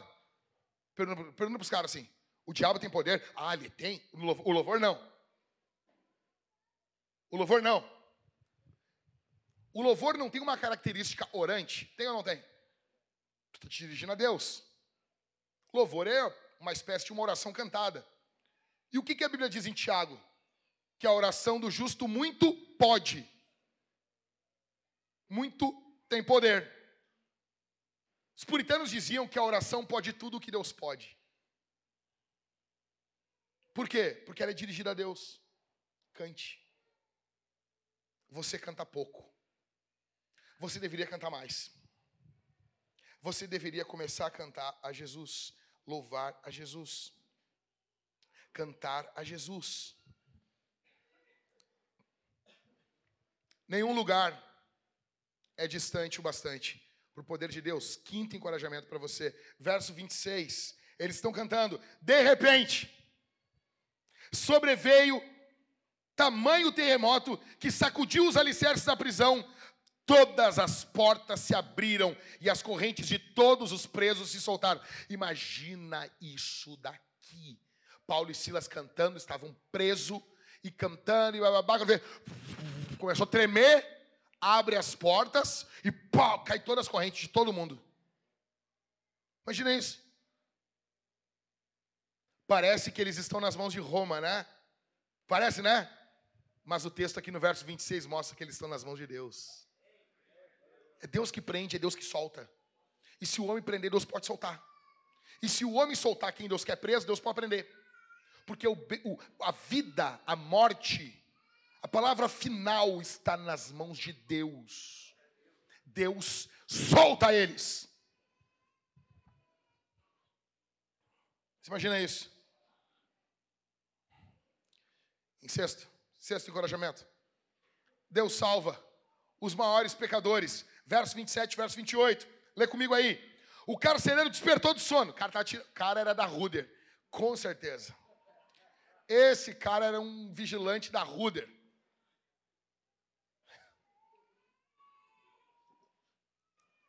O sono pesado, hein? O cara, só, o cara não acordou com a cantoria, só acordou com um terremoto. Você conhece alguém assim? Você conhece alguém assim que tem um sono desse jeito? Ah, pastor, eu boto 15 alarmes para levantar. A irmã Soneca, Ministério do Sono. Verso 27, o carcereiro despertou do sono e vendo abertas as portas da prisão, puxando a espada, ia suicidar-se, pois pensou que os presos tinham fugido. No período de Roma, naquela época ali, tu ia cumprir a pena de todos os presos. Ele ia ser torturado e morto. Então ele, ó, vou adiantar o negócio. Verso 28. Mas Paulo fez o quê? Não. O que, que Paulo fez aí? Gritou como? Parece que é, é, é, é, sabe, gritou bem alto, mas tem gritou bem baixo? Não tem, né? É estranho, né? Por que a Bíblia fala desse jeito? Está reforçando, o grito foi muito grito, entendeu? Foi muito, foi, foi muito alto. Quando Paulo viu que ele ia se matar, Paulo gritou bem alto. Tu tá vendo as pessoas se ferrando e tu não grita nada, né, cara? Tu tá vendo as pessoas se ferrando do teu lado e tu não fala nada. Tu não prega nada. Tu não ajuda ninguém, cara. Olha quando Paulo olhou, quando Paulo viu que ele ia se matar, Paulo deu um grito alto. Não faça nenhum mal a si mesmo. Estamos. Vamos lá, gente, ajuda, vamos. Estamos. Por que, que os presos não saíram fugidos? Por quê? Tu notou uma coisa? O normal, se tu abrir agora o presídio central ali, o que, que vai acontecer? Os presos vão ficar ali. Você, guarda, nos prende de novo aí. Por que, que os presos não saíram? Porque houve uma conversão aqui, caras. Esses caras aceitaram Jesus. Houve uma mudança moral aqui. Houve uma mudança aqui. Esses presos, eles estavam impactados com o que Deus acabou de fazer. Eles olharam dois santos sendo sofrendo. Eles olharam dois homens de Deus sofrendo, cantando, orando, um terremoto e eles foram soltos. E Paulo dá um grito: estamos todos aqui, ninguém fugiu. Não faça nenhum mal. Deus salva os maiores pecadores. Você acha que no meio desses presos tinha assassino? Óbvio que tinha. Estavam todos ali. Estavam todos ali. Prega. Prega. O poder da pregação do evangelho é maior do que o poder do pecado. Em sétimo, Deus pode salvar tua família verso 29 ao 32. Então o carcereiro, tendo pedido luz, entrou correndo e trêmulo, prostrou-se diante de Paulo e Silas. Depois, trazendo-os para fora, disse: Senhores, Que devo fazer para que seja salvo? Eles responderam: Creia no Senhor Jesus e você será salvo, você e toda a sua casa. E pregaram a palavra de Deus ao carcereiro e a todos os que faziam parte da casa dele. Escuta, algumas pessoas pegam isso aqui como uma promessa, e é perigoso. Não é uma promessa. Escute isso aqui. Não é uma promessa que se você crer, Deus vai salvar toda a tua casa. Ah, pastor, mas veja. Calma, calma, calma. Eu estou aqui para te explicar um negócio. O que, que eu botei no texto? No, no ponto 7. Deus vai salvar toda a tua família? Não, Deus pode salvar. É diferente. Por quê, pastor? Primeiro, essa palavra de Paulo foi para o carcereiro. Há uma palavra de sabedoria, há uma revelação aqui sobre a vida do carcereiro. Segundo, olha o que diz o texto, verso 31. Eles responderam: creia no Senhor Jesus e você será salvo, você e toda a sua casa. E pregaram a palavra de Deus ao carcereiro e a todos os que faziam parte da casa dele. Eles precisam ouvir o evangelho. Outra coisa, vocês se lembram quando Paulo está escrevendo a carta aos Coríntios, capítulo de número 7? Paulo pergunta, faz uma pergunta retórica para o marido casado com uma descrente e para a mulher descrente casado, para uma mulher crente casada com um marido descrente. Paulo pergunta: Como sabes, ó mulher, se tu salvarás o teu marido? Como sabes, ó marido, se salvarás a tua mulher? A pergunta é retórica, ela exige um não como resposta. Nós não temos garantia de todo crente de que todos os seus familiares serão salvos. Mas isso não quer dizer que Deus não pode salvar. Deus pode salvar. Deus pode salvar a tua casa.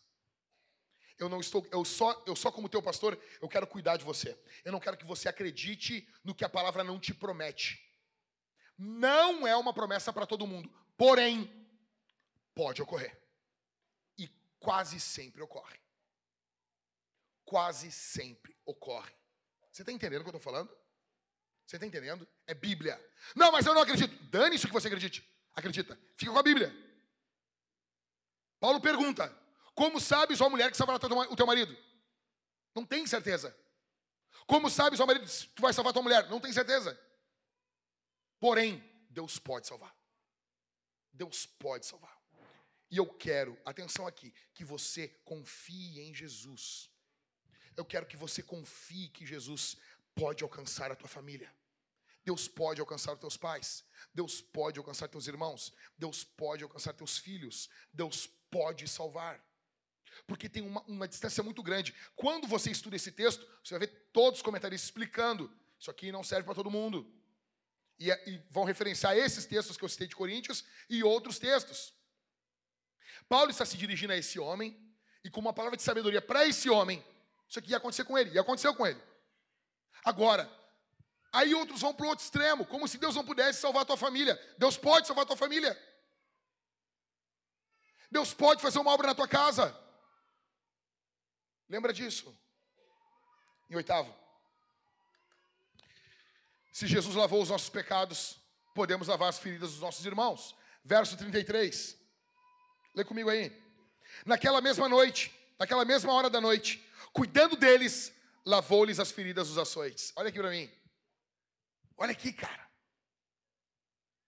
Esse carcereiro, que provavelmente tinha participado do, do açoitamento a Paulo e Silas, ele teve os pecados lavados e agora ele está lavando as feridas do seu irmão. Escuta isso aqui. Escuta. Se você teve os seus pecados perdoados. É inevitável. Você vai cuidar do próximo. Você vai amar os teus irmãos. Você vai cuidar das pessoas que seguem ou não a Jesus. Você vai ser bondoso. Eu não estou falando de bondadismo, eu estou falando de bondade. Bondade. Uma coisa é você ter bondadismo. O que é bondadismo? Tu está vendo o cara aparecendo The Walking Dead na rua. E ele vem para ti e ele pede dinheiro. Tu sabe que é para droga. O cara vem arrastando a perna. Não é para droga. Como assim? Só se o cara é um gato de beco. que passou ali, tomou um pau ali e veio desse jeito. Não, é para droga. Tu está vendo que é para droga? O que, que faz, pastor, nesses casos? Você diz não, não, não, não, não, não dá dinheiro. Por quê, pastor? Porque nós temos que ser bons mordomos do que Deus nos dá. Agora, isso não quer dizer que você não vai ver a pessoa necessitando, pedindo ajuda, e você não vai ajudar. Você tem que ajudar, estender a mão, estar atento ao que está ocorrendo aqui na igreja, aos seus irmãos. Ah, estou passando por tal coisa. Está precisando de alguma coisa? O Éder hoje. Ah, estou com conjuntivite. Está precisando de algo, Éder? Ele não, só oração, tá bom? Precisa de alguma coisa? Como que eu posso te servir? Como que eu posso te ajudar? Como que eu posso ajudar a curar as tuas feridas? Como que eu posso me importar por você? Como que eu posso te, me conectar com a tua dor? Correndo. Em quinto, a obra de Deus precisa avançar apesar do Estado. O que, que ocorre aqui? Aí, eles levam, o carcereiro já está nem aí para o Estado. O carcereiro era alguém muito apavorado com o Estado, ele era alguém convertido ao medo do Estado, o medo do Alexandre de Moraes, o medo do STF, o medo, o medo, o medo do presidente, o medo, ai, vai acontecer isso, vai virar Venezuela, o medo, o pavor, o pavor, o pavor. Calma, calma, tá bom? Calma. Agora o carcereiro, verso 34, então levando-se para sua própria casa. O carcereiro enlouqueceu, Maico. O cara já leva para, ah, vamos para casa, leva os presos para casa. Vamos lá em casa lá fazer um churrasco deu-lhes de comer e com todos os seus manifestava grande alegria por ter crido em Deus. Acabou. Acabou. Aqui caiu o poder de Roma. Mas Roma estava de pé, mas dentro do coração do carcereiro, Roma já tinha caído. Dentro do coração do carcereiro, César diminuiu. Ok? Quando amanheceu, os magistrados enviaram oficiais de justiça, verso 35, com a seguinte ordem ao carcereiro: põe aqueles homens em liberdade. Os carcereiros estavam, solta esses caras, manda embora. Então o carcereiro comunicou isso a Paulo, dizendo: dobra atenção aqui, champs, presta atenção aqui. Os magistrados ordenaram que vocês fossem postos em liberdade, portanto, vocês podem sair, vão em paz. Verso 37. Paulo, porém, lhes disse: sem ter havido processo formal contra nós, nos açoitaram publicamente e nos jogaram na cadeia, sendo nós cidadãos romanos. Aí Paulo tira a carteirinha de romano, cartãozinho digital, roma.org. E quando os caras olharam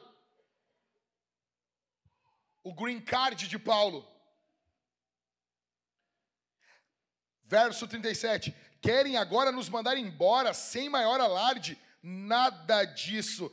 Pelo contrário, eles venham e pessoalmente nos põem em liberdade. Paulo é abusado, né? Pô. Qualquer carinha da Deus e amor já. Isso, muito obrigado aí, senhor. Valeu.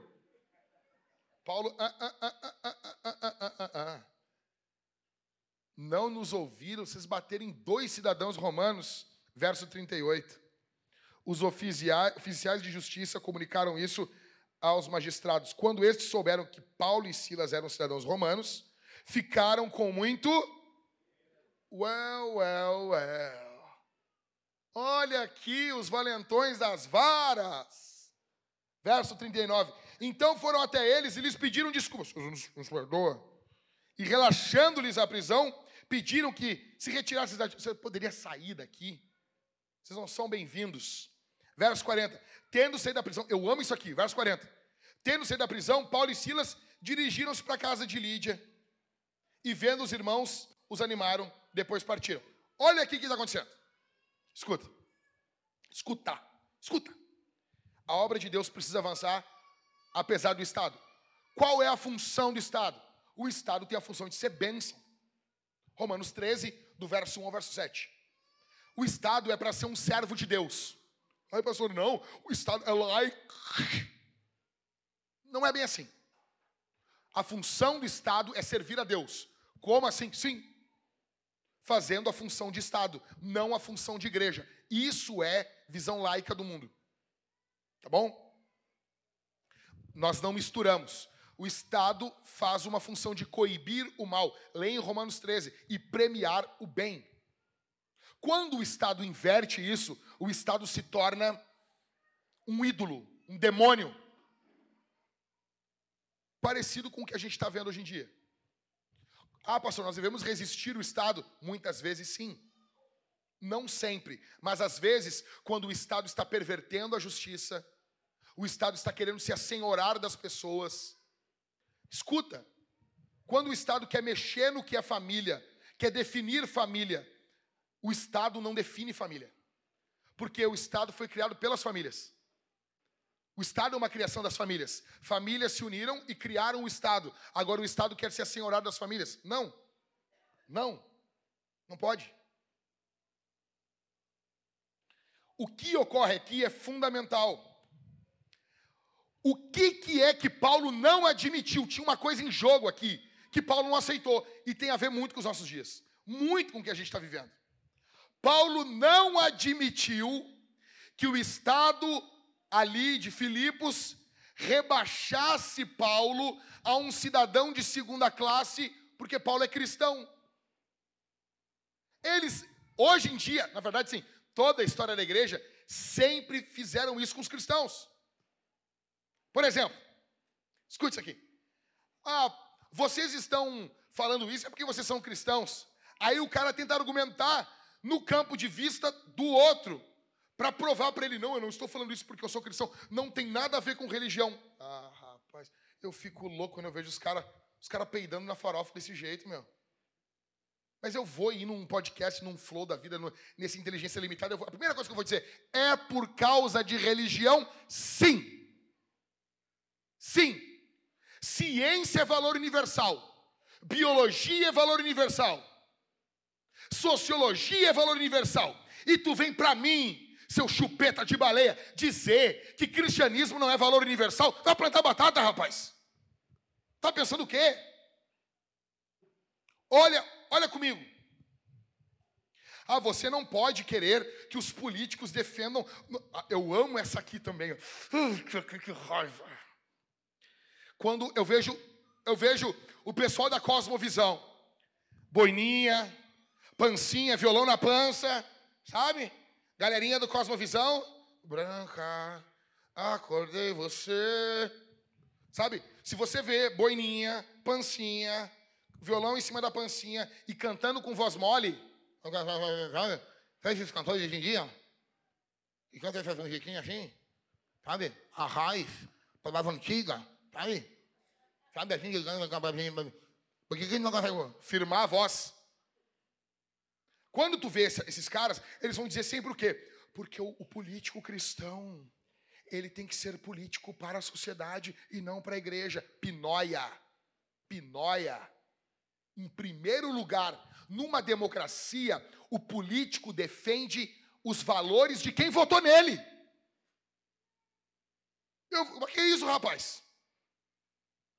é do teu eleitorado. E acabou. Então, político crente vai defender o que a igreja quer. Acabou. Ah, mas isso é democracia, meu velho. Não é democracia? Não, mas isso não é justo. Por que, que não é justo? Um político ateu vai defender o ateísmo e defende. Se for um político satanista, defende o diabo lá no Congresso, defende, não tem problema. Depois vai queimar, é tu, é, é tu e acabou. Mas no jogo da democracia, tu representa quem votou em ti. Aí eu fico vendo, é só os cristãos que caem nesse papinho. Não, porque nós estamos aqui para ser políticos para a sociedade num todo. Não, não. Eu estou aqui para defender o meu eleitor. Não tem como defender um cara que quer o aborto e um que não quer o aborto. Ah, eu quero ficar bem com todo mundo. Vagabundo. Não tem. Veja comigo. Se os cristãos tivessem sido vagabundos como muitos são hoje, olha o mundo que nós teríamos. Escute isso aqui. Escute isso aqui. Exemplos históricos de influência cristã sobre governos seculares. Momentos na história em que a igreja influenciou governos seculares. Olhe as leis que são frutos da igreja. Primeiro, Lei contra o infanticídio e o abandono de crianças no Império Romano, 374 depois de Cristo. Podia abandonar as crianças, jogar de penhasco, matar as crianças. Quem é que conseguiu reverter essa lei? Os crentes. Não, mas isso aí é errado. Só o mundo só considera errado porque em algum momento a igreja influenciou um, um, um governo. Imagina o pessoal do, do Estado laico. Não, mas a igreja não tem que influenciar as leis. O quê? Ah, porque eu não quero um Brasil evangélico, então vai para o inferno. É bonito falar isso. É bonito, é lindo. Ai, porque não, Deus me livre de um Brasil evangélico. Tu quer um Brasil islâmico? Ah, porque a bancada da bala, não sei o quê. Eu não concordo com tudo que aqueles vagabundos falam. É óbvio que não. Mas tu quer o quê? Paulo Freire? Vamos lá. Segundo exemplo. Contra as lutas dos gladiadores até a morte em 404 depois de Cristo. Os caras brigavam até morrer numa arena. A igreja, as irmãs escudo de oração, é muito sangue. Não queremos. Pode continuar brigando. Nossos maridos gostam mas não até a morte. 404 depois de Cristo, a igreja influenciou o governo e acabou a luta até a morte, porque só acabava a luta dos gladiadores quando morria. Ah, mas isso é errado. Tu só considera errado porque em algum momento a igreja influenciou. Segue. Contra marcar no rosto os criminosos, 315 depois de Cristo. Crente quando marcaram aquele, aquele ladrãozinho lá, era vacilão, como é que era marcar na testa dele? Crente odeia o que fizeram com aquele menino. Ah, mas é ladrão. Crente odeia roubo também. O crente ele não, precisa, ele não precisa concordar com uma parte. Ficar, o crente pode ficar contra os dois lados. Sou contra o ladrãozinho vacilão e quem marcou a cabeça do ladrãozinho vacilão. Os caras marcavam. Quando eles pegavam um ladrão em Roma, eles marcavam a cara do sujeito com ferro a igreja influenciou, porque isso vai contra a dignidade humana. A igreja influencia, 315 depois de Cristo, fruto da igreja. Segue.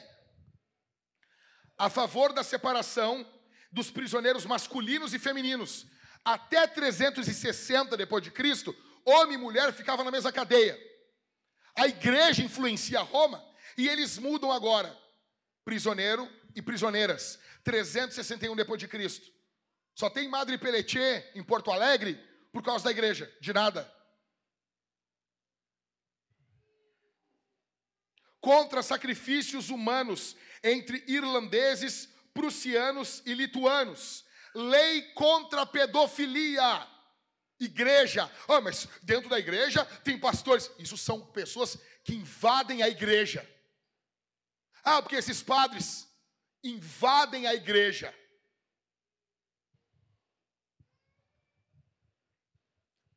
Direito das mulheres. Começa onde o direito das mulheres? Ai, com, com as sufragistas. Por favor. Tu acredita nesse blá blá blá? A primeira vez da história que a mulher passa a ter valor é com o cristianismo e com a figura de Maria. O que valorizou a mulher é a figura da Virgem Maria, a mãe de Jesus, que depois não virou mais virgem, porque dormiu com José? Se... Ah, mas eu acredito no semper virgo. Então José foi semper tristo.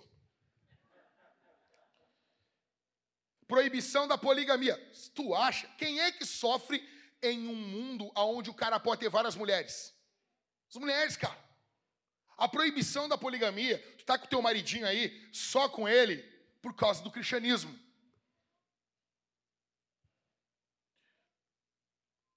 proibição de queimar viva as viúvas na Índia quando seus esposos morriam em 1829, ontem.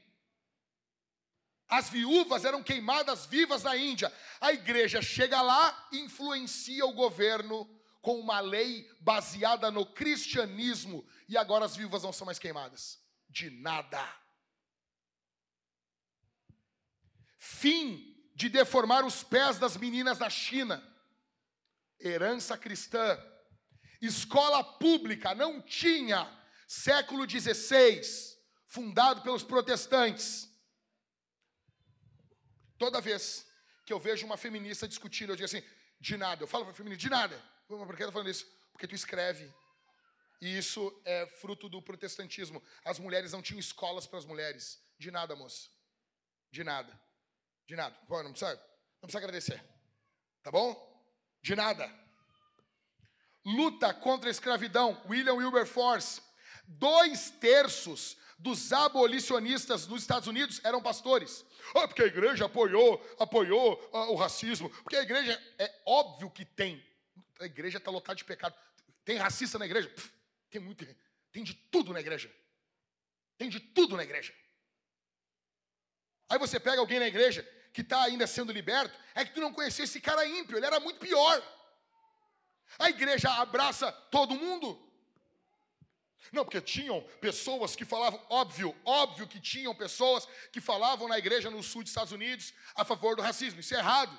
Só que dois terços dos abolicionistas que botaram o pescoço a prêmio na América, dois terços de todo mundo que lutou contra o racismo, contra a escravidão, eram pastores. Os sermões do Spurgeon eram editados quando chegavam na América, porque ele batia contra a escravidão. Igreja. Universidades americanas. Escute isso aqui. Em 1920, 184 universidades americanas existiam e 92% dessas universidades foram fundadas por igreja. A maior universidade, a mais importante universidade do mundo é Harvard fundado pelo reverendo Jack Harvard. Criação dos hospitais. Hospital é criação de crente. Escola, como a gente conhece, criação de crente. Tu nota que o mundo ele toma tudo que a igreja faz. Agora a escola está na mão do governo. Não pode. Isso é um roubo. Isso é criação nossa. Isso é criação da igreja. Então não permita que os caras tornem você um cidadão de segunda classe porque suas opiniões são pautadas na Bíblia. O meu voto é pautado em princípios cristãos, sim. Os meus valores são princípios cristãos. E eles querem invalidar a origem do nosso pensamento, que é a Bíblia. Paulo não aceitou isso. Deixa as crianças gritar à vontade aí. Escute isso aqui. Paulo diz, eu sou cidadão romano. Paulo não ficou nessa sem vergonhice. Não, porque agora eu sou só um cidadão celestial. Não, não, não, não, não. Eu sou um cidadão romano. Vai vir aqui pedir perdão. Vou processar. Não, não vou aceitar isso aí. Não vou aceitar isso aí. Ou seja, não permita que reduzam você a um cidadão de segunda classe porque você é crente. Te valoriza, rapaz. Sexto. Estou terminando. A obra de Deus precisa avançar apesar das oposições. Agora, capítulo 17, eles chegam. Eu botei capítulo 15 ali, mas eu errei, tá? Foi eu que mandei errado para o pessoal. Capítulo 17, do verso 1 ao verso 9. Eles vão pregar na igreja de Tessalônica. Vamos para Tessalônica. Repita comigo. Sempre que houver avanço, vai haver? Sempre que houver avanço, vai haver? O que, que eles encontram em Tessalônica? Oposição. Oposição. E, e eu amo que no verso 5 falam que eles reuniram alguns homens maus dentre a malandragem. Eu amo esse texto. Os malandros, sabe? Escute isso aqui. Vou terminando. Segura mais um pouquinho aí. Segura mais um pouquinho. Sempre, Paulo sempre pregou, sempre pregou em grandes cidades. Se Paulo chegasse aqui no Rio Grande do Sul, a primeira cidade que Paulo ia pregar seria em Porto Alegre. Porque o evangelho em Porto Alegre, ele alcança Canoas, ele alcança Esteio, City, ele alcança, ele vai alcançando, alcança Novo Hamburgo. Mas pregar o evangelho numa cidade ao redor da capital, ele não faz esse trabalho de alcançar a capital. Paulo ele sempre pregou em grandes cidades. Todas as cidades que Paulo nunca pregou em cidade pequena. Aí, mas por que, que ele tinha. Porque Paulo era limitado, cara. E de uma cidade grande, o evangelho escorre como um rio para uma cidade pequena. Por exemplo, Colosso. A carta de Paulo aos Colossenses, Colosso é uma cidadezinha pequena. Paulo nunca foi lá. Epáfras chega na, na prisão, fala o que estava ocorrendo para Paulo, e Paulo, tá, é isso aí que está ocorrendo? Leva lá e resolve. O cara tem muito café no bullying, né? Tu imagina a igreja com um monte de problema, tu escreve uma carta, lê lá que vai resolver. Agora, Paulo chega em Tessalônica, porque Tessalônica é uma cidade central. Paulo tem uma visão assim, ele vai morrer. Paulo está perto da morte. Paulo está perturbando o Império Romano. Então ele tem, ele tem que avançar. Ele tem que ir em cidades chaves para deixar o cristianismo para avançar. Então Paulo chega em Tessalônica. Tessalônica é uma cidade chave na Macedônia. E o diabo sabe que as cidades, escuta isso aqui. O diabo sabe que as cidades são um plano estratégico de Deus. As cidades estão no projeto de Deus para a missão mundial. O diabo sabe disso. Tanto que a palavra pagão quer dizer homem do campo. Sabia disso? A palavra pagão quer dizer quem vivia no campo. O cristianismo, desde o seu início, ele sempre foi urbano. Eu tenho uma tia adventista e o céu para ela vai ser um mano de mato, assim, sabe? E eu digo assim, tia, não, tia. O céu vai ser uma cidade, tudo pavimentado, de ouro. É urbano, o céu, a eternidade é urbana. Não vai ser que nem o Windows, assim, Teletubbies. Não. O projeto de Deus é para cidades. E o diabo sabe disso. Se Paulo sabia que a cidade de Tessalônica era central para o evangelho entrar ali e escoar para cidades ao redor, o diabo também sabia. Então o diabo, quando vê Paulo pisando os pés em Tessalônica, vamos ter que resolver isso aqui. Vamos ter que complicar a missão aqui.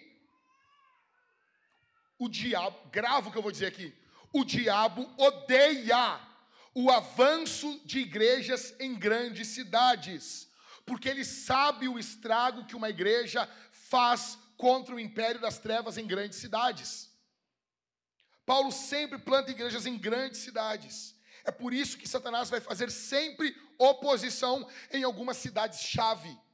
Por exemplo, Lajeado. Lajeado é uma cidade-chave do nosso estado. Dali tu vai para várias outras cidades. E vocês veem a oposição que ocorre agora em Lajeado. Eu já nem conto as coisas que estão ocorrendo lá. Porque se eu vou contar hoje, amanhã já é, já, já é notícia velha. Não para de haver oposição contra a igreja que plantamos em Lajeado. Não para de haver oposição. Se tivermos um casal crente, crente, uma crente pau-ferro, que quisesse mudar para Lajeado, venha falar comigo, que você vai ser muito útil na igreja de lá. Já pediram, né? O pastor Alexandre não tem um casal para enviar aí? Não tem um casal. O Maicon é outro. Não para de pedir gente. Não para de pedir gente. Se de novo. Ah, mas eu vou precisar de mais gente. Para, meu. Para.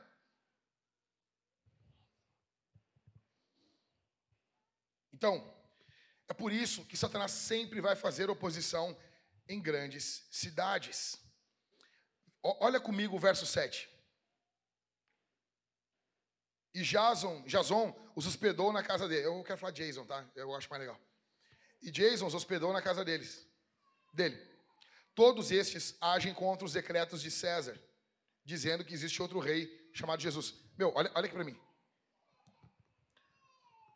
A acusação desses caras contra Paulo era uma acusação muito séria. Tu chega em Roma e tu fala: esse cara tá falando de um rei que vai vir aí. Não era desse jeito que tu tá. Tu tá falando assim, Jesus vai voltar. Tá, ele não tá falando de um líder político. Tá falando de um rei que é Deus. Mas olha como eles distorciam o que Paulo falava e eles fazem graves ameaças. Escuta o que eu vou dizer. O diabo não vai atacar você dizendo assim: ai, é que ele é um pregador do evangelho e o evangelho me ofendeu. Ele vai sempre inventar um troço cabuloso.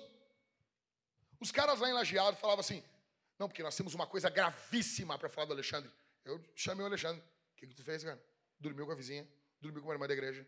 O que, que tu fez, cara? O que aconteceu? É sempre a gente pensa um troço assim, né? Não sei. Não, não foi isso. Dormiu com o irmão da igreja. Não, não, que isso? Mas o que que fez? Daí tu ouve os caras, os caras, ai, ele é tóxico. Ele, mesma coisa lá, lá, no, lá em Portugal com o Ribas. Uns vagabundos lá se levantou. Não, porque eu tenho uma. E ficaram falando, eu tenho uma coisa gravíssima contra o Ribas. Gravíssima. Chamei o Ribas e a, e a, e a Lid. O que, que tu fez, Ribas? Tu saiu com alguma tchanga, uma portuguesa aí? Ouviu os taquezinhos e disse, não, que é isso? Disse, ó, oh, Lid, me fala, Lid. Não, que é isso, mano? Não. E daí tu vai ouvir o cara. Não, por que, que é? Ele é tóxico. Tóxico.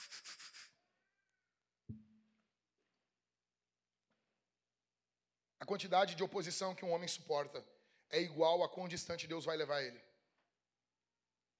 Grava isso. Em último. Hoje, hoje eu me passei. Em último, a obra de Deus precisa avançar.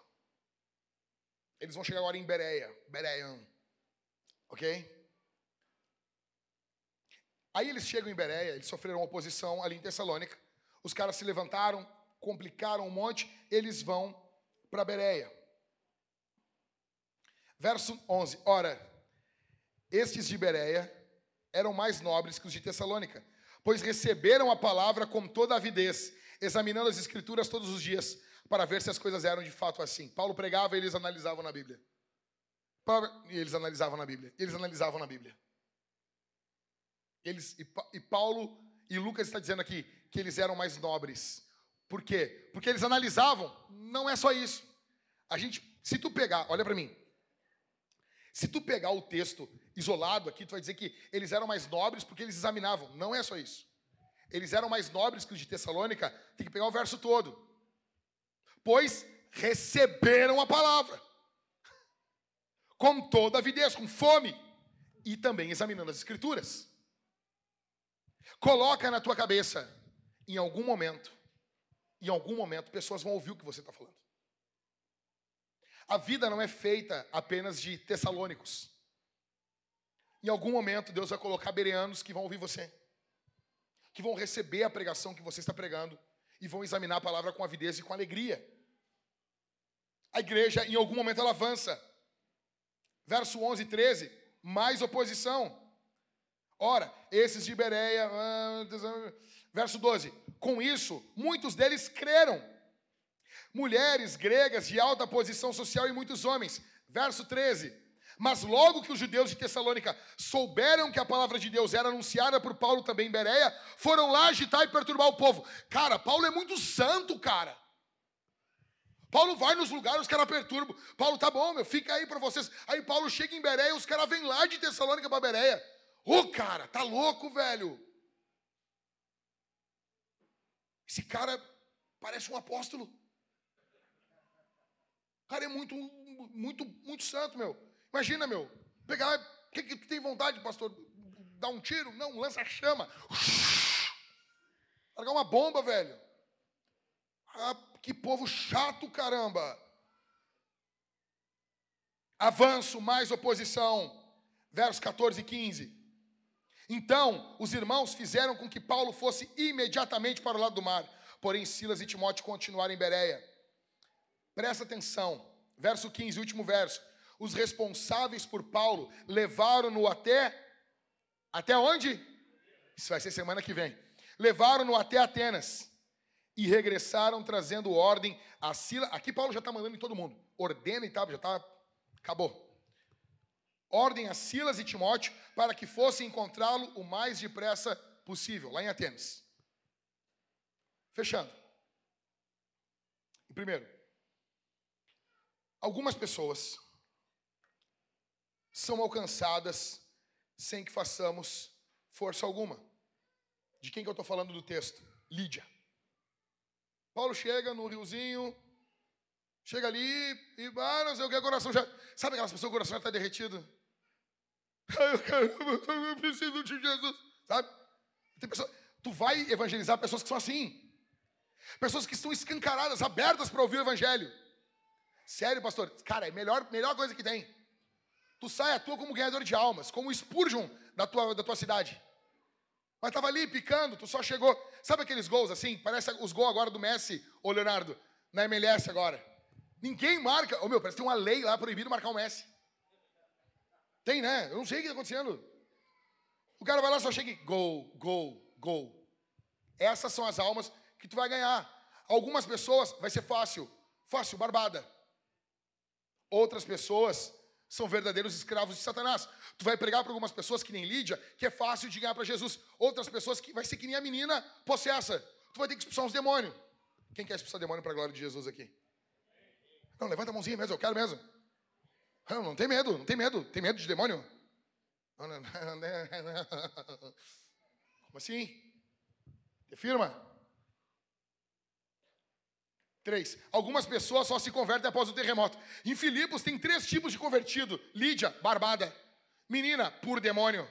Teve que ir num culto na Assembleia de Deus. E o terceiro aqui, o carcereiro, ruim. Só aceitou Jesus porque teve um terremoto, cara. Tem pessoas que só vão aceitar Jesus depois de um sofrimento na vida, depois de um câncer, depois de uma desgraça, depois de um luto. E você tem que pregar o evangelho para essas pessoas também. Quarto, eles não acusarão você de ser um pregador fiel, mas acusarão você de coisas terríveis. Como eu falei aqui, a acusação contra Paulo é uma acusação terrível ele está subvertendo contra o Império Romano. Escuta isso aqui. A perseguição contra a igreja no Brasil não vai vir os caras dizendo: Estou te prendendo porque você é um pregador fiel. Não, eu estou, estou te prendendo porque você é uma ameaça à democracia. Vai ser assim. Estou prendendo você porque você é uma ameaça aos três poderes. Porque você é uma ameaça ao STF uma ameaça à integridade física de algum político. É desse jeito que se persegue crente, mentindo. Então te prepara. Em quinto, pregue até as sinagogas de Satanás não suportarem mais. Verso de número 6. Porém, não os encontrando, arrastaram o Jason e alguns irmãos diante das autoridades dizendo, gritando: Estes que promovem tumulto em todo o mundo chegaram também aqui. Olha isso, cara. Eu gosto das outras traduções que dizem assim: esses que estão agitando o mundo, da onde vem o nome Planet Shakers, esses agitadores de mundo chegaram aqui. Tem noção disso? Os caras eram conhecidos como perturbadores, agitadores. Pregue, pregue até as sinagogas de Satanás não suportarem mais.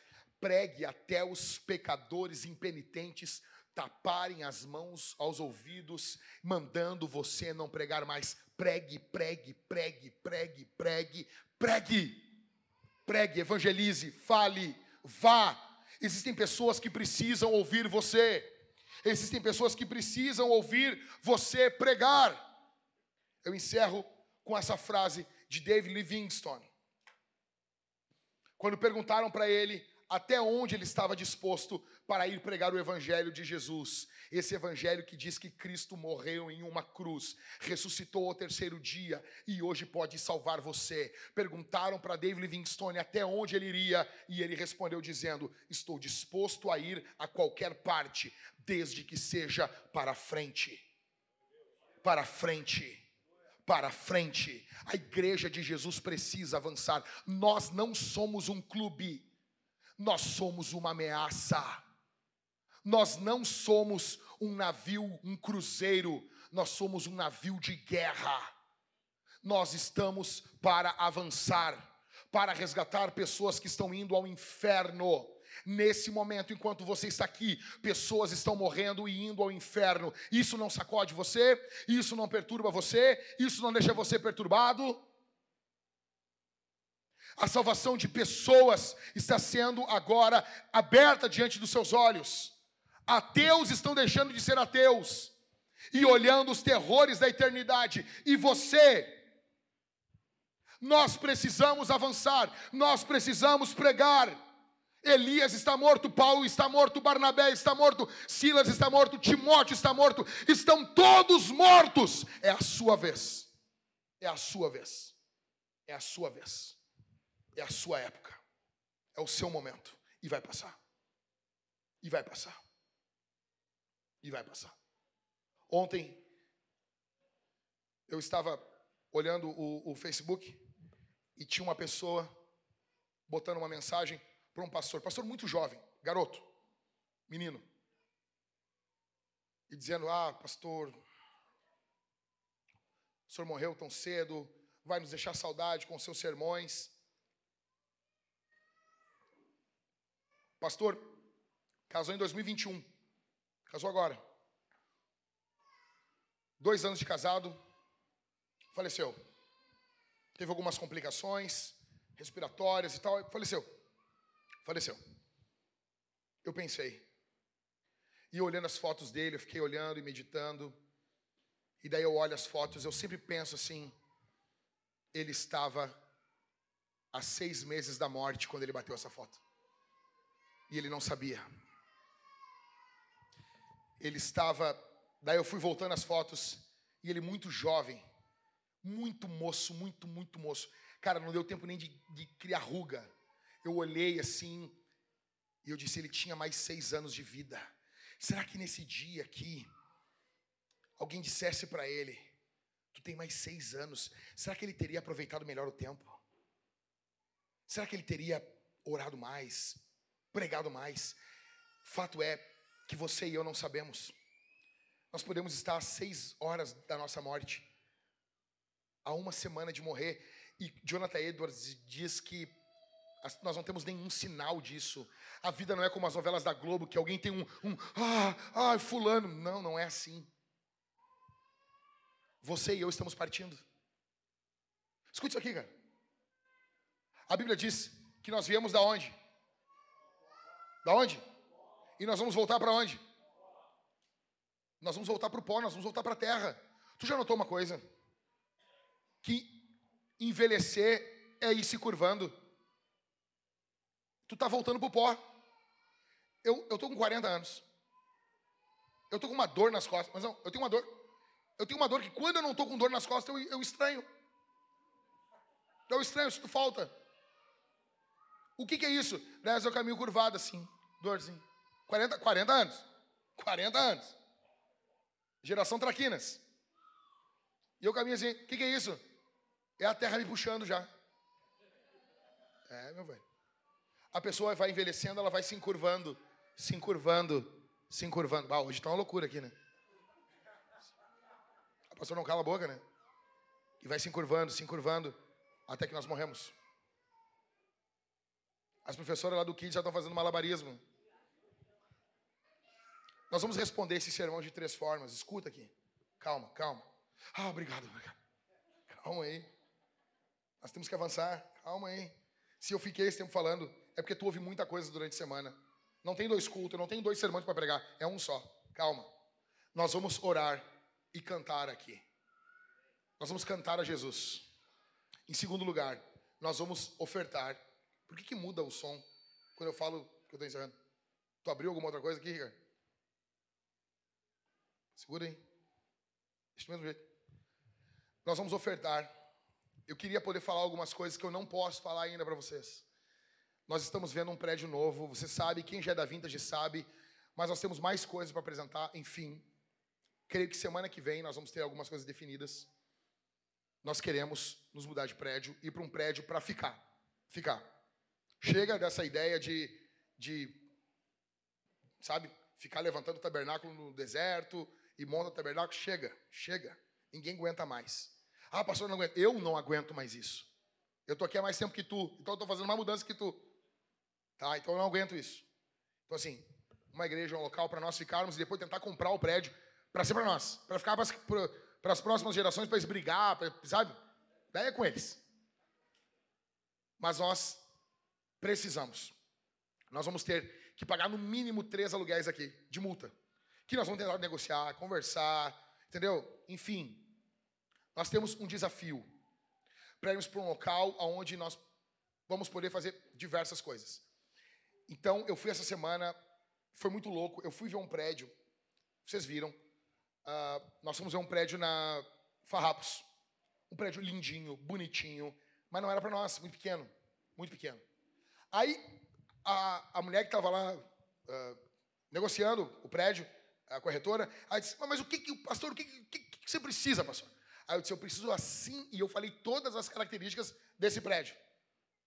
O Everton mandou para mim, eu na hora eu disse: Ó, liguei para o cara da imobiliária e disse: Ó, eu quero ver o prédio agora. Agora. Como assim? Cara, quando tu for alugar uma coisa, tu fala assim: Eu quero ver agora. Com, com humildade, com carinho, mas eu quero agora. Porque daí eu Não, eu posso às três da tarde. Eu, tá bom. Porque se tu falar, eu quero às três da tarde, ele vai te, vai te mostrar no outro dia. Tá bom? Tu fala, eu preciso ver agora. Aí ele, vamos lá, não sei o quê. Eu já tenho outra pessoa para ver esse prédio. Na hora eu pensei, é igreja. É igreja. Chegamos lá, estava o pastor Maurício, acho que é Maurício, é o Maurício da Brasa. Aí ele me olhou e disse: Ah, não acredito que tu está aqui, não acredito que está aqui também. Aí conversamos lá e ele olhou o prédio e disse: Não, não é para mim, deixa para o pastor aí, olhou. E as gurias entraram. Entraram, viram tudo e se enlouqueceram. O prédio é gigante. Tem até um piquete. Tem até um piquete lá. E eu vou dizer, eu não vou falar aqui para não, não expor o Michael. Mas quando nós entramos no lugar, o Michael olhou o piquete e disse: ah, a casa do Rodrigo aí, ó. Tem até uma casinha pro Rodrigo. São desgraçados. Desgraçado. Quero morrer amigo de vocês. E nem, nem é garantia. Então nós temos muitos desafios. Ah, se, ah, eu estou pensando em um local para ser generoso. É aqui. Estou pensando, ganhei uma herança e não sei aonde devo dizimar. É aqui. É aqui. Eu tenho uma vontade no coração que a obra de Deus avance, só não sei aonde eu vou me conectar. Se conecta aqui. Mas, pastor, veja, eu, eu, a Bíblia diz que Deus ama quem dá com alegria, quem doa a oferta com alegria. Eu não estou alegre. Calma, te alegra e doa. Ok? Mas, pastor, eu não estou feliz. Calma, ouve o louvor, te alegra no espírito e oferta. Nós estamos precisando. Deus não precisa, mas nós estamos precisando. Nós precisamos de uma oferta exponencial. Nós teremos, nos próximos meses, nós teremos alguns gastos que vão definir a nossa saída daqui. Para irmos para um local onde nós vamos ficar. Tá bom? Ficar, em nome de Jesus. Ok? Lá nós vamos poder investir no som, tratar o som, botar. Vai ser muito, muito, muito, muito melhor. Ok? E é perto da arena. Cadê a Ariadne aqui? Tá bom, Ariadne? É perto da arena. Ok? Vamos responder esse sermão? Feche os seus olhos. Nós vamos cear também. E você já sabe como que funciona a ceia aqui. Aqueles que são cristãos vão participar. Feche seus olhos. Feche seus olhos. Pai, eu te agradeço por cada um que está aqui, por cada um que me ouviu, que ficou me ouvindo todo esse tempo, que quer que tua igreja avance, que está orando, confiando, pedindo para que tua igreja avance, em nome de Jesus, em nome de Jesus. Eu peço que essa semana seja uma semana marcada pelos teus sinais, seja uma semana marcada pelos teus milagres, em nome de Jesus pelo poder, pela autoridade do nome de Jesus. Nos abençoa, nos enche do teu espírito, nos enche da tua unção, nos enche do teu poder agora, em teu nome, em teu nome. Que haja graça, que haja glória aqui, Senhor. Que possamos confiar na tua mão, que possamos confiar na tua provisão, em nome de Jesus. Em nome de Jesus. Que o Senhor Deus toque os corações, que haja uma oferta exponencial, que haja cura, milagres, maravilhas.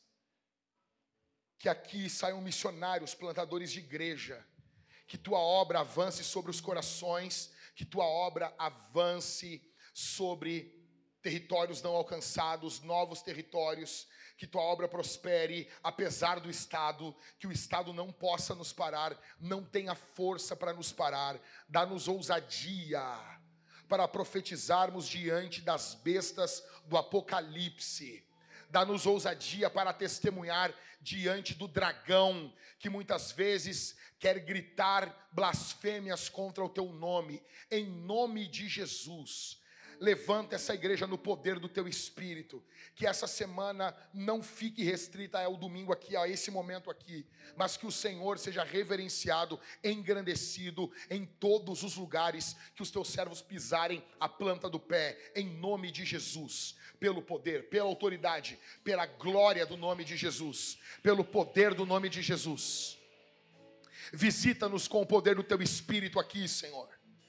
Visita-nos com o poder do teu espírito e que aqueles que estão sofrendo, assim como Paulo e Silas, possam cantar, possam louvar, apesar das circunstâncias, apesar dos grilhões, apesar do sofrimento, apesar das angústias. Levanta esse irmão, Senhor, que ele possa passar por cima da sua própria dor, para que o evangelho avance, para que o evangelho prospere, para que o evangelho não retroceda, para que a obra não pare, para que a obra avance sobre os rincões mais distantes, que esse Rio Grande do Sul seja inundado pelas ondas do Espírito, seja conhecido como um celeiro de pregação, que não seja mais conhecido como um cemitério de pastores, que o Evangelho venha fluir poderosamente aqui no estado do Rio Grande do Sul, em nome de Jesus. Bendito, exaltado seja o nome de Jesus.